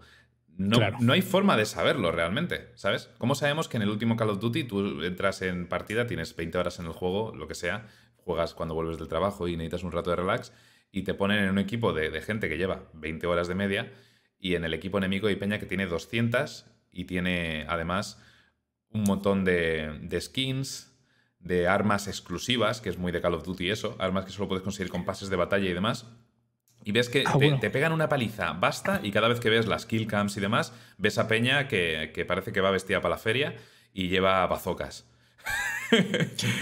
pero, iba más allá. Iba más allá, porque una vez te lo comprabas, te ponían a ti en el otro equipo durante unos, unos días. ¿Sabes? En el equipo de los buenos. Sí. Y pouneabas mancos y decías, ah, pues sí que me ha venido bien. Hasta que dicen, pues no estás gastando más. Entonces te vuelven a meter un equipo de, mm, de pringaos, ¿vale? Y aunque llevas tu arma de pago, pues te ponen contra gente que es mejor que tú. Y punto. ¿Sabes? Y te ganan otra vez. Y entonces te dicen, ¿quieres pagar otra vez? Y, y volverás a tener suerte en el matchmaking. Guiño, guiño. Y sí, dice que es exploratorio. Y yo me creo que no lo hayan hecho todavía. Pero eso no, significa que no ¿sabes? Que, pero la idea no lo tengan ahí. O sea, que, Se, que se te ocurra esa, que, que, una. Que, están en la mesa de inversores y que, y que uno de los desarrolladores o de los directivos de, de Activision ponga eso en la pizarra, tío, y piense que, que, la comunidad, los usuarios y demás no van a decir nada al respecto una vez simplemente, es, es de locos, me parece de locos, tío.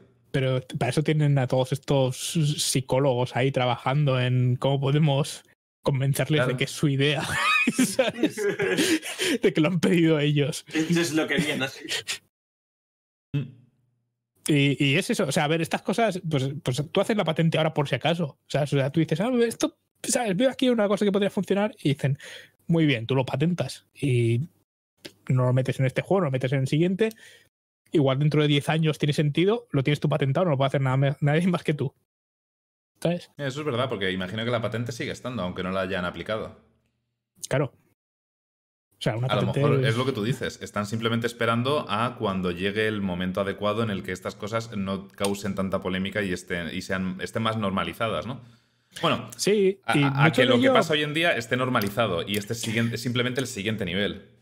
Y muchas de estas cosas vienen, por ejemplo, porque, yo que sé, en cosas como juegos de móvil se ha aceptado desde el principio de los tiempos que, que pagar ahí pasta es, es normal, ¿vale? He puesto la- la- el overlay de cuatro cámaras sin querer. Vale, se, se ha ido aceptando y luego gente que ha empezado a jugar, por ejemplo, después, ¿Mm? ¿vale? Que no, no lleva jugando toda, o que lleva jugando toda su vida, pero tiene 15 años, ¿vale? Sí. tiene una vida más corta.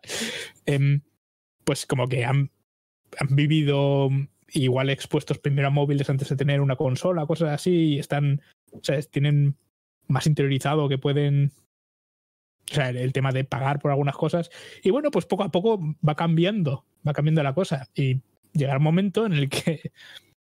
En el que. Pues lo- los jugadores promedio estén acostumbrados a pagar por cosas que ahora mismo nos parecen ridículas. Y será el momento de, de ponerles eso y que digan, ah, pues tiene sentido. Y ya está. Y, y ya está. Habrá un juego que lo tenga. Y, y, y seremos cuatro boomers los que diremos, "Pero, "Ah, ¿qué demonios? Y dirán, ah, calla, viejos. Y A ver, es, eh, ya, ya hablamos, me da la impresión de que últimamente estamos hablando en todos los podcasts, tenemos una parte de noticias relacionada con microtransacciones, pero es que las, ya lo vimos, puse unas gráficas en el último podcast y lo que habían ganado empresas como eh, 2K, ¿vale? Que tienen a Rockstar y, y demás. Tiene, luego también tenemos Activision, EA. Estuve diciendo lo que habían ganado en microtransacciones. Creo que mencioné hasta Bethesda. Y eran auténticas burradas. En muchos casos son dos tercios de lo que ingresan cada año en microtransacciones, ¿vale? No las ventas de juegos ni nada. Dos tercios de sus ingresos son solo microtransacciones. Y es la razón por la que están siempre buscando nuevas maneras de, de seguir, especialmente ahora que hay algunos países donde están intentando regular ciertos usos y naturalezas de estas microtransacciones. Es Tienen que, que, encontrar además, nuevas formas. cuando, cuando las ves en, en juegos que valen 60 pavos, ¿vale? Mm. Tú tienes un juego que vale 60 pavos y una microtransacción que vale 5, vamos a decir. Y dices, realmente, esta microtransacción es una doceava parte del juego en valor. No, nunca que lo es. No lo es, nunca. Es, es muy difícil. Pero dices, no, pero, pero claro, si solo lo ves como, ah, solo son 5 pavos. eh". Sí. Y nada, tengo aquí un montón más de datos, pero es lo mismo que dije ya en el, el último podcast, de, del- que EA hizo más de mil millones, un, un billón de dólares en microtransacciones solo en el último cuarto del año pasado.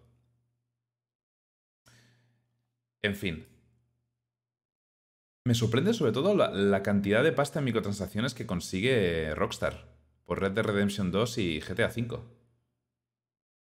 Consiguen mucha pasta por microtransacciones. No sabía que la gente pagaba tantas, no sé, skins y demás. ¿Qué, qué es lo que venden en, en GTA V? Ni puta De todo. Venden las tarjetas esas de Shark. De, venden dinero, por ejemplo, el Sí, juego. sé, sé lo del dinero, eso lo sé. Dinero para comprar cosas, ¿no? Pero sé que también puedes conseguir el dinero dentro del juego. Es más lento, es, es como pues consigues el Ya, dinero para ir más rápido, que no, no me parece mal en un online, realmente, de ese estilo. Pero, no sé, es, es increíble. En fin. ¿Seguimos? ¿Más cositas? ¿O queréis decir algo más sobre esto? No, no. No, Vale, pues... Tendremos tiempo de hablar de ver. transacciones siempre. No os voy a engañar, aquí tenía que hay nueva info respecto al Project A, el Project A que es el shooter de Riot Games.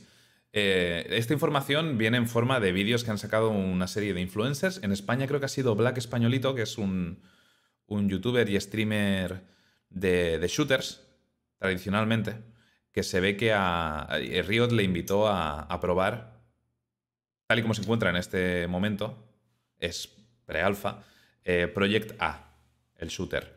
Y además de Black, eh, también hay un montón de, creadores de contenido internacionales que por lo visto han tenido la oportunidad de probarlo. Pero no, me informo mucho al respecto. Simplemente están diciendo lo que ya eh, dijo en su momento Riot, que es que están poniendo mucha énfasis en el, el netcode que tendrá el juego y todas estas cosas que suelen preocupar a los, a los gamers y aficionados de los shooters cuando juegan a un shooter online, que es que te disparen a través de una pared. no por, no por ni nada, sino porque estés corriendo y, tú ya te escondes detrás de la pared y te ha llegado un tiro, ¿vale? Y eso es cosa del tick rate y el netcode del juego. Cosas que pasa, por ejemplo, mucho, pasó en su día en el PUBG, pasa actualmente en el Tarkov y, demás. Y bueno, con respecto al tipo de juego, que es, es, básicamente lo que ya vimos, va a ser un shooter táctico con habilidades. Mucha gente piensa que es un Overwatch por el tema de las habilidades, pero no, creo que se parece un poco más a Rainbow Six. ¿Vale? Van a ser según ha dicho, creo que esto lo decía Black en su vídeo, eh, las habilidades no son en plan MOBA, que son absolutamente esenciales ni, deciden la partida. ¿Vale? Son tácticas. Son útiles, sí. Podríamos decir como, como en el Apex, a pesar de ser otro género, es un Battle Royale el Apex. En el Apex las habilidades son útiles, te dan ciertas oportunidades y demás, pero tú no puedes usar un ultimate y, matar a alguien de, golpe, ¿vale? Ni nada por el estilo. Es simplemente oportunidades tácticas. Serán cosas como, por ejemplo, una bomba de humo, eh, algo que meta CC, ¿vale? Que pueda rutear al enemigo, que pueda revelar su ubicación, como a lo mejor eh, Widow en el Overwatch con su, con su ulti. Ese tipo de cosas. Y que el juego va a estar eh, centrado en, en comunicación con tu equipo y, el aim que tengas con tu personaje. Y el timing a la hora de usar las habilidades. Me recuerda mucho al Rainbow Six en ese sentido, pero parece que va a ser más ágil. Tiene buena pinta, como la utilidad en el counter. Sí, eh, como el counter, imaginaos que las, las, granadas del counter son habilidades, básicamente. Pero claro, todos los personajes serían iguales en el counter. Aquí tendrías incluso clases. Puede que hayan personajes más centrados en, en meterle CC al enemigo, otros en encontrar vías nuevas. Por ejemplo, en el Rainbow Six tienes a un tío con un martillo que puede reventar paredes y esas cosas. Pinta muy bien, tengo ganas de, ver más sobre este juego y con suerte que abran una beta o algo para echarle un vistazo, la verdad. ¿Tenéis intención de probarlo vosotros? Yo sí, tengo ganas. No creo que le vaya a dar mucho, lo probaré al principio y tal, porque no creo que un shooter táctico sea mi estilo de juego. Pero sí tengo ganas de probarlo, de ver lo que hacen. El que más ganas le tengo es el de lucha, pero bueno. Ese... Hasta 2021 nada, yo creo. ¿Y tú, John? Yo sí, yo lo probaré cuando salga, supongo. No sé, o sea, tampoco es que tenga hype ninguno. O sea, lo veré cuando salga y veré si me pega el ojo o no. Igual es una de esas compras impulsivas. Pero me... no será de pago. No sé si lo han confirmado, que será free to play o de pago, pero no, me extrañaría que fuera free to play conociendo a Riot y que ya moneticen el juego a base de microtransacciones. En un free to play no pasa Seguramente sea gratis. No hay ningún problema. Habrá skins, habrá skins de armas y demás, ¿sabes? Y, para adelante. Y se inflarán los bolsillos. Sí, a ver, los free to play dan más dinero más dinero. Mira el mercado de juegos de móvil. Dudo bastante que una compañía como Riot, que todo lo que ha sacado ha sido free to play y además eh, siguiendo con las cosas que pedían los usuarios de, ese estilo de juegos y que los juegos no les daban, ¿sabes? En plan, con los juegos de cartas, las cosas gratis y todo eso. Dudo que vayan a hacer la tontería de cobrar aunque sea 20 pavos por el juego. No sé, no no le vería sentido. Van, a entrar, de gratis 100% y evidentemente va a haber skins de armas, skins de personajes, eh, efectos de partículas y todas esas tonterías, ¿sabes? Con cajas y cosas de esas. Van a hacer la típica de las cajas del counter, pero con armas de esto y se van a inflar a pasta y ya está. Mm. Probablemente. Sí, o sea, eh, bueno, el chat está diciendo que está confirmado que va a ser free to play. O sea que. Sí, a ver, es que eh, probablemente lo dijeron en el. En, cuando revelaron todos estos juegos en el aniversario, que todos iban a ser free to play y, demás. Eh, lo que pasa es que, claro, hemos tenido tanta información de todos estos que no recuerdo ahora mismo 100% si estaba confirmado o no. Pero si lo decís que está confirmado, me lo creo, viniendo de Riot. Bueno. ¿Algo más? Sí, a ver. Para, vídeos de abriendo cajas del proyecto Hay un puñado de, noticias más rápidas, realmente podemos ir mencionándolas. Eh, por ejemplo, el Half-Life Alyx ya tiene fecha confirmada para el 23 de marzo. El mes que viene queda, un mesecito. El día 20 de marzo sale el Doom Eternal. Así que tres días después tenemos Half-Life Alyx. Y al parecer, actualmente, el Valve Index, el sistema de realidad virtual, las gafas y demás, y, los mandos del Valve Index, que vale mil pavos, eh, está agotado. Algo tendrán que hacer, imagino, antes de, la salida del juego, porque mucha gente seguramente con el hype que hay detrás de un nuevo Half-Life querrá jugarlo con el propio Index, que igualmente, corregirme si me equivoco, el juego estará disponible para otros dispositivos de realidad virtual, salvo el de PlayStation.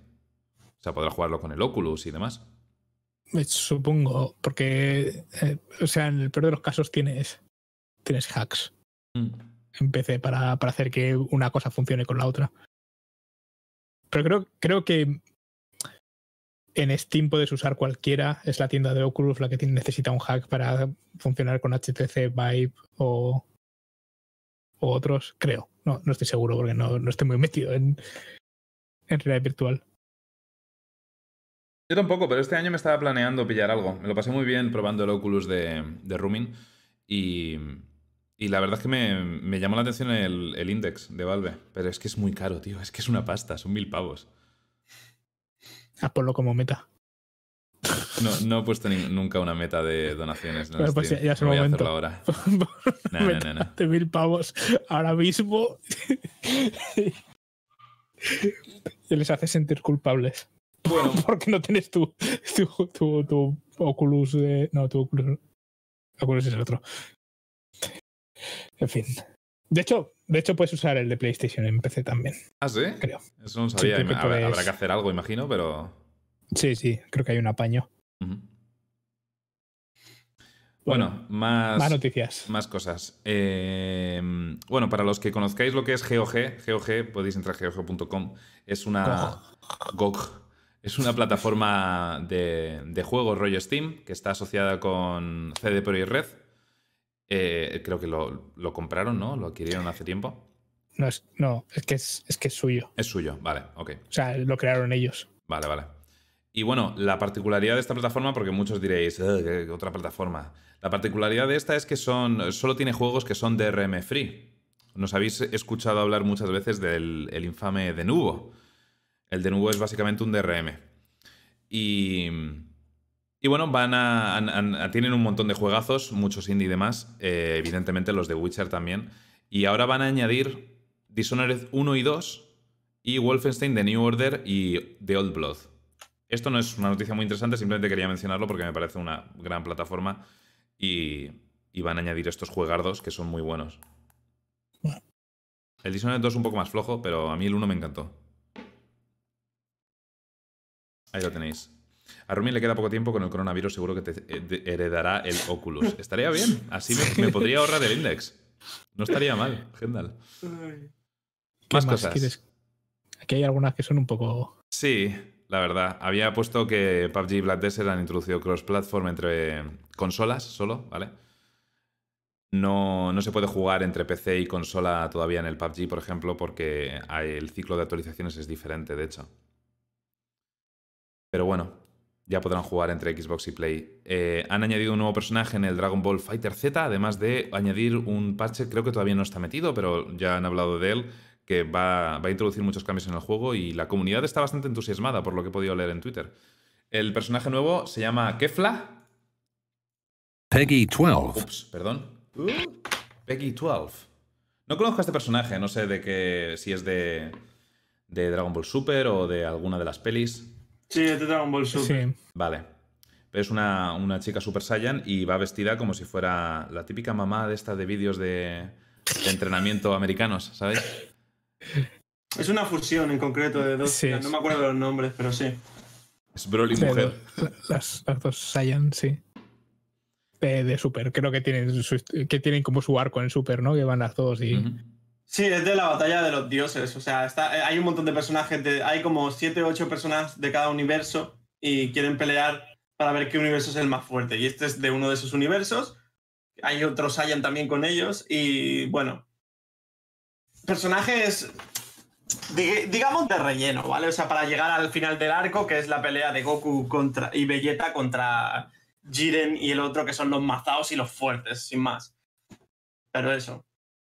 Es la primera vez que metían, bueno, una mujer Saiyan que se transforma en, en Saiyan y bueno, está bien.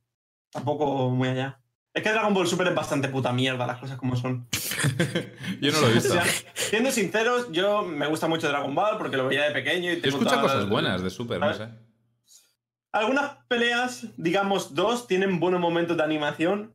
Ya no, no tiene absolutamente nada más bueno. O sea, es malísimo, ¿sabes? O sea, hay algún par de cosas, sí. No tiene nada de bueno, no. Sí, la pelea final tiene un par de cosas de animación a nivel de animación que está muy guay.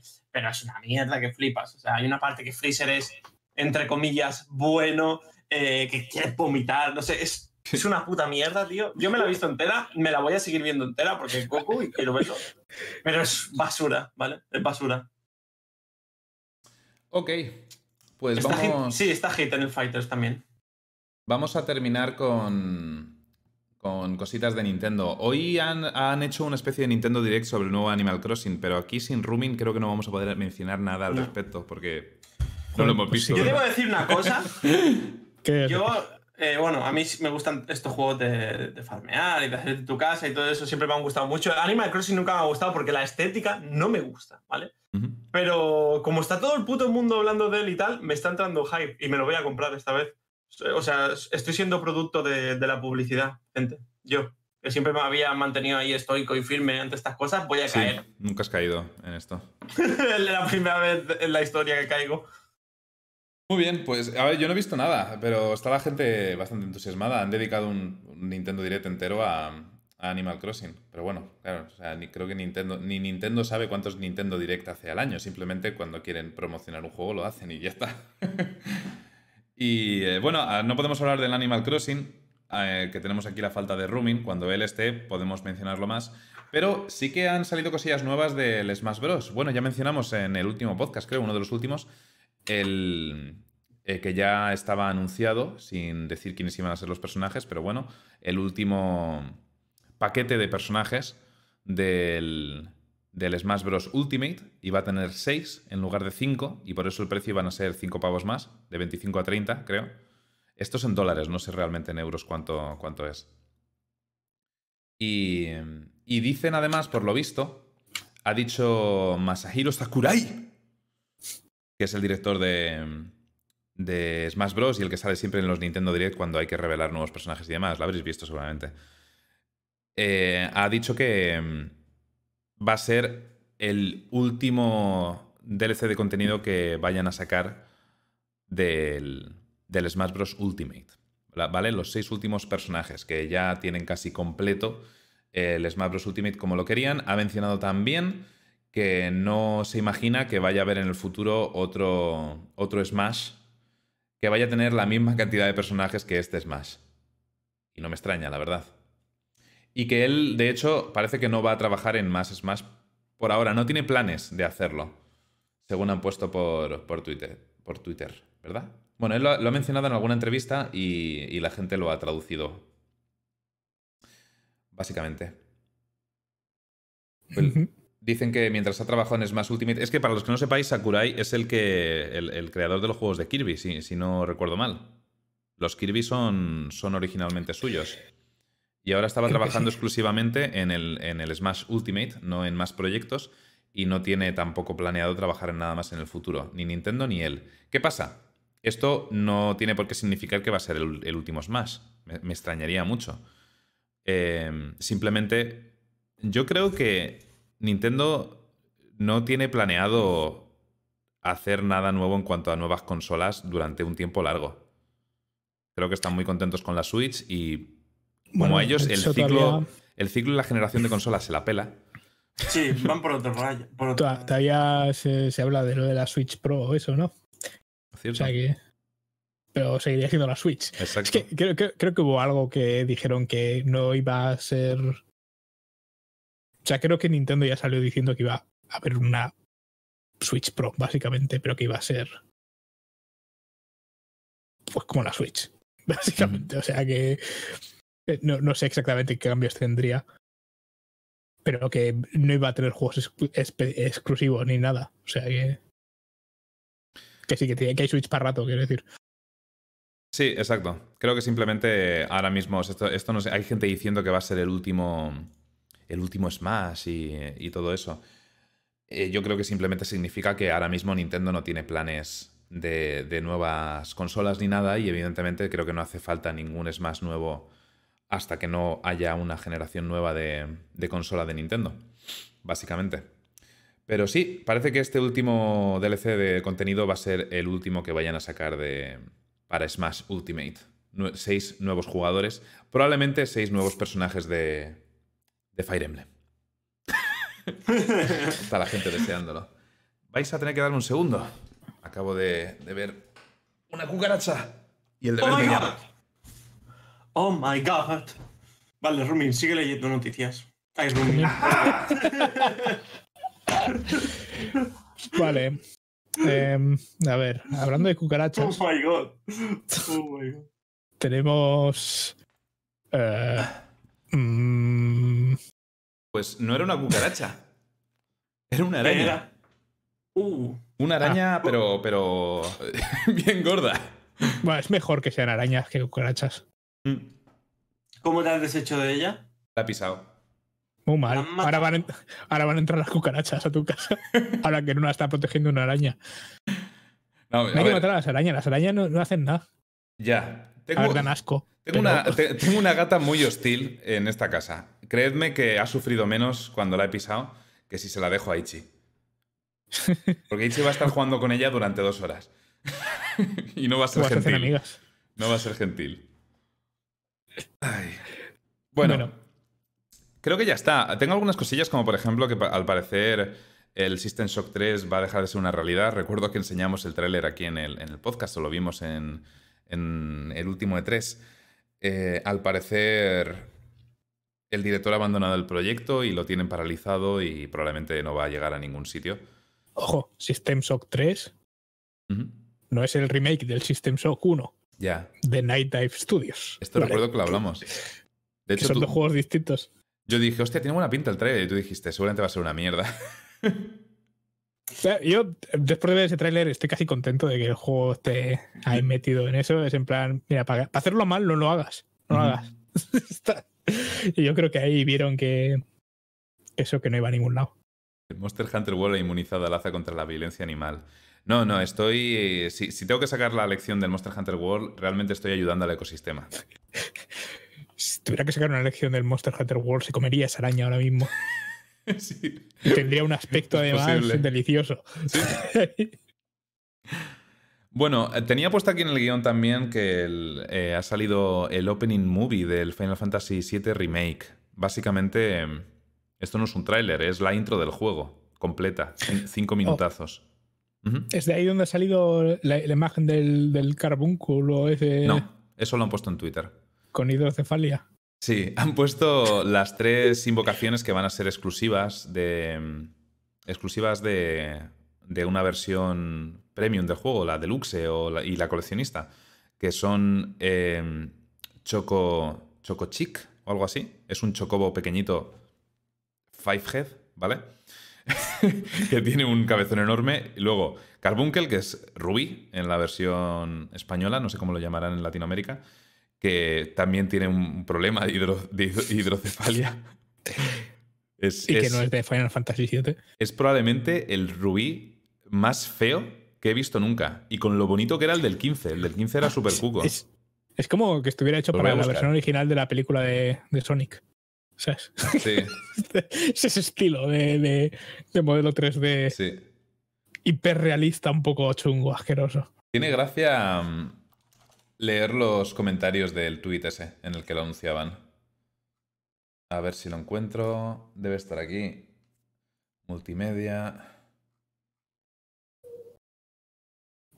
Han explicado también un poquito en Twitter. Es que están dando muchísima información en Twitter de una nueva, a new feature en, el remake que serán misiones de mercenario. Como sabéis, Cloud es, es un mercenario, así empieza en Avalancha.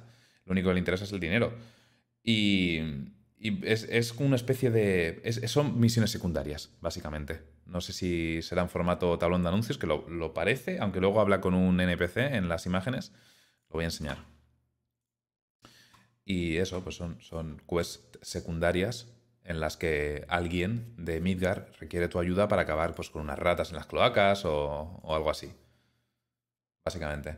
Pero bueno, ¿dónde estaba lo que querían? Ah, sí, las invocaciones. Son las tarjetas que hicieron por San Valentín. Aquí están. Este es Choco Chic. Hay que decir que a pesar del cabezón es bastante adorable. Bueno. Y aquí está el problema. ¿Qué es esto, Square? ¿Por qué? Y bueno, luego han sacado. eh, Parece Jimmy Neutron, tío. Está, está el, el, el re- eh, bueno, el cactilio. Y Sí. habría molado que le pusieran también una cara hiperrealista. Hay, hay un ¿sabes? montaje, hay un montaje en los comentarios. Espérate que lo busque. Alguien lo dice, os he arreglado el, el cactilio. Espérate que lo busque. Este es el, el rubí del Final Fantasy XV, tío. Qué guapo. Mola un montón. Conejo. En lugar de. en serio, los, los comentarios son buenísimos. Mira, mira, mira. A ver si encuentro. Mira, aquí han intentado arreglarlo los fans un poco, pero en fin. Ah, aquí está. He arreglado a Cactilio. No, a ver, no me refería a la cabeza gigante, me refería a la cara. ¿Sabes? En lugar de tener dos agujeros y, y una raya, que es otro agujero también. Ah, que lo hubieran hecho diferente o qué? Que, que le hubiesen puesto una cara hiperrealista de persona, ¿sabes? Ah, sí. De, de Steve Buscemi, por ejemplo. Para que vieras todo el detalle de. Joder, qué miedo. Y, y bueno, han sacado la opening movie, son cinco minutos. eh, son, son spoilers, pero es de un juego, que tiene ya, es del 97, el puto juego, ¿vale? Pero es, es bonito. Si no lo habéis visto aún, por nostalgia, igual queréis esperar a que salga el juego, que es, lo entiendo perfectamente, pero es una versión extendida de la intro original del Final Fantasy VII. Es una pasada. Puedes ver Midgar a lo grande. Es, es increíble. Yo hice ya, lo vi en stream y- y tuve la reacción. No sé si subirla a YouTube, pero está muy chulo. Podéis poner algo a saltos del vídeo para ver qué opináis. A, ver, si quieres ver mi opinión, hace dos streams lo vi en directo. Está al principio de- del stream de, ¿El domingo o el martes? No, el martes, ayer no hice stream, el martes fue todo Tarkov. Pues el, el lunes o el domingo lo vi al principio del stream. Igualmente, a lo mejor lo subo a YouTube, así que lo puedes ver ahí. Y estos no sé realmente si tienen una opinión al respecto, que creo que les da un poco Yo no he igual el visto juego. nada. Con lo cual. Em, lo último que tenía aquí apuntado, pero realmente no podemos mencionar mucho, es el Wolfen. Me gustaría hablar de este juego, me gustaría probarlo, pero ninguno, ni siquiera Rumin, lo hemos Yo he probado pedido una aún. clave, pero. A excepción Bueno, de. John. Yo, lo jugué- yo estuve en el Kickstarter del Wolfen y el juego dieron la clave en 2017. Y en 2017 lo jugué. Jugué un tanto, jugué unas horas. Y dije, "Eh, este juego está curioso. Está bien. no sé, lo mencioné en un podcast de los que hacíamos por, por aquel entonces. Podcast. JPG. Punto .jpg, eso es. Y mm, eh, yo recuerdo que el juego no me, no me defraudó. Lo que pasa es que cuando lo jugué era single player, básicamente, lo que había por aquel entonces. Ujú. Y por lo visto, la salida del juego ha sido un desastre de la hostia. En el online. De- sí, porque es porque tienes que conectarte a un servidor y, y fue, o sea, por lo visto querían jugar más de 10 personas a la vez y no podían. O sea, no, es algo que no, no previeron. Y, y, y básicamente es, es una situación de salida de Diablo 3, de sale el juego, lo compras, vas a tu casa, lo instalas y lo puedes jugar. y es como. mm, solo que ahora no vas a tu casa porque el juego ha salido digital, pero sigue, sigue tocando mucho las pelotas, ¿no? Te Mm. compres algo y no funcione. Entonces, sí que por ejemplo en Steam está ahí en variado, ¿vale? Así que. Pero viendo los, los comentarios de la gente, las reviews y demás, eh, parece que es todo por problemas de servidor, que es que hay gente que no ha podido jugar. Eh, por lo demás, el juego yo lo recuerdo como un diablo bastante bajo. Tiene además, eh, bueno, no sé si lo tiene, hace tres años lo tenía, tenía un sistema de habilidades muy curioso en el que tienes como mm, círculos concéntricos, un árbol de habilidades que está hecho en círculos concéntricos que puedes ir girando, Mm. de modo que te haces caminos girando los círculos. Eso no sé si, si sigue teniéndolo o lo han quitado. Ah. Tiene bugs de dinero infinito también, bueno. Sí, tiene, tiene bastantes todo puede bugs. ser perfecto. Tiene bastantes bugs y problemas. El, me pasó un vídeo sobre esos bugs. eh, y problemas en el, en el online. Pero hay gente jugando en el offline que no está teniendo problemas, la verdad. Y, y eso, lo que dice John, parece ser que un punto intermedio de complejidad entre Path of Exile y Diablo 3. Pero, y, y me pero- parece pero un bueno. gran atractivo del juego, la verdad. Sí, están comentando además que muchas de las habilidades tampoco hacen nada, así que ha salido mal. Y es curioso, ¿vale? Porque os vuelvo a repetir, este juego lo jugué en 2017, porque fui a mirar el podcast en el que hablaba de él, y es de 2017. Así que lleva más de dos años ahí desde que salió la alfa hasta que ha salido oficialmente y el juego sigue roto. En, en- por aquel entonces pues, había cosas que te decía, esto todavía no está. Decías, bueno, pues vale. Pero ahora eh, es un poco más difícil aceptarlo ahora que se está vendiendo, ¿sabes? Mm. Pero oye, no sé, igual dentro de cinco años está como el, el No Man's Sky y ya está. Juego del año. Juego del año 2025. ¿Quién sabe? A ver, por- ¿ha salido? ¿Ha salido o es una beta abierta, un early access? Yo creo que era Early Access entonces. Pero voy a mirarlo. Te lo miro en, en un segundín. Míramelo, míramelo. Es que ha salido Y con muchos también. problemas. Me, me sorprende. Me sorprende bastante. Tre- tre- 31 libras. Vale, o sea, es- esto está. Aquí no pone que esté en Early Access. No, no pone que esté en, en Early Access. Pues no sé. Igual se han precipitado un poco al sacarlo. Es la, 31 es la versión serán 40 1.04. euros. Ok, sí, o sea que ha salido oficialmente si es la versión 1. Ah, Es 40 euros o así, me imagino. Está en O sea oferta que- por 31 ahora, ¿no? No, 31 libras. Ah, que llevaba tres años de retraso, ha salido como completo, pero sigue siendo una alfa. Pues, tío, ni siquiera había escuchado hablar yo de este juego, ¿eh? No lo esperaba. Por eso digo, podrían haberlo retrasado un poco más y seguir trabajando en estos problemas. Que los arreglarán eventualmente, pero es que ya hemos visto incontables veces que un juego salga en malas condiciones y, y que acabe condenado. Por mucho que lo acaben arreglando y demás. Mira, No Man's Sky, hemos estado mencionándolo hace un momento, y por mucho que diga la gente que es un juegardo, Sí. da igual. Muy pocos A juegos nadie le importa ya. más de una vez. O sea, Sí. generalmente los juegos que pueden, se pueden salvar eso son juegos que salen mal la primera vez, pero el juego es bueno, de alguna forma. No sé, cosas como lo que pasó con el Pathologic, que sale y tiene una traducción puto imposible de entender lo que está pasando. Y se convierte en un juego de culto, que el juego es puto injugable, porque no sabes, pero la gente ahí, ¿sabes? Se, se, se agrupa para intentar entender qué cojones está diciendo el juego, porque estaba en ruso originalmente, ¿no? y la traducción es mala, y hacen ahí, dicen, hostia, pues este juego está bien. Y acaba saliendo el Pathologic HD, que es el mismo juego, pero con una traducción nueva, un poco más asequible. Y la gente encantada, ¿sabes? Si el Pathologic original hubiese sido un mojón, no habría habido Pathologic HD que valiera la pena. Porque el hecho de arreglar la traducción, si luego el juego era una mierda, pues. Entonces, tiene que ser muy particular un juego para poder permitirse un segundo lanzamiento, creo yo. Mm. Básicamente, el- los juegos los lanzas una vez y si el lanzamiento no ha, no ha servido, pues no ha servido. Olvídate. Anthem 2. Es, es lo que suele ocurrir, por lo general, sí. Hay excepciones. Y, y creo que por esas excepciones hay empresas que se arriesgan a, a rebotear los juegos. Final Fantasy XIV es, una, es un gran ejemplo. Y más en el mundillo de los MMOs, que es tan difícil que, que tan- tantas desarrolladoras han muerto ahí en intentar sacar un, un MMO que pudiera competir con el WoW y se han comido tres mierdas. En fin, ya no hay nada más que, que comentar. Em, imaginaba que iba a ser un, un podcast un poco lento. Y, y creo que lo ha sido, la verdad. No sé si ha sido la falta de rooming o las noticias que habían. Pero no. eh, me habría molado hacer el especial Tarkov hoy. Pero bueno, ya lo haremos otro Ah, día. hemos hecho el especial tres horas. Sí. Bueno, menos incluso porque eh, hemos hecho una intro larga con tres canciones esta vez. Bueno, pues ahora hacemos una outro larga y llegamos a las tres horas. Faltó Sea of Thieves y juegos de móvil.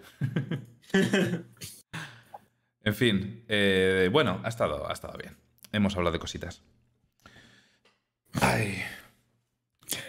¿Las despedidas o qué? Que las he preparado. Rumin. No.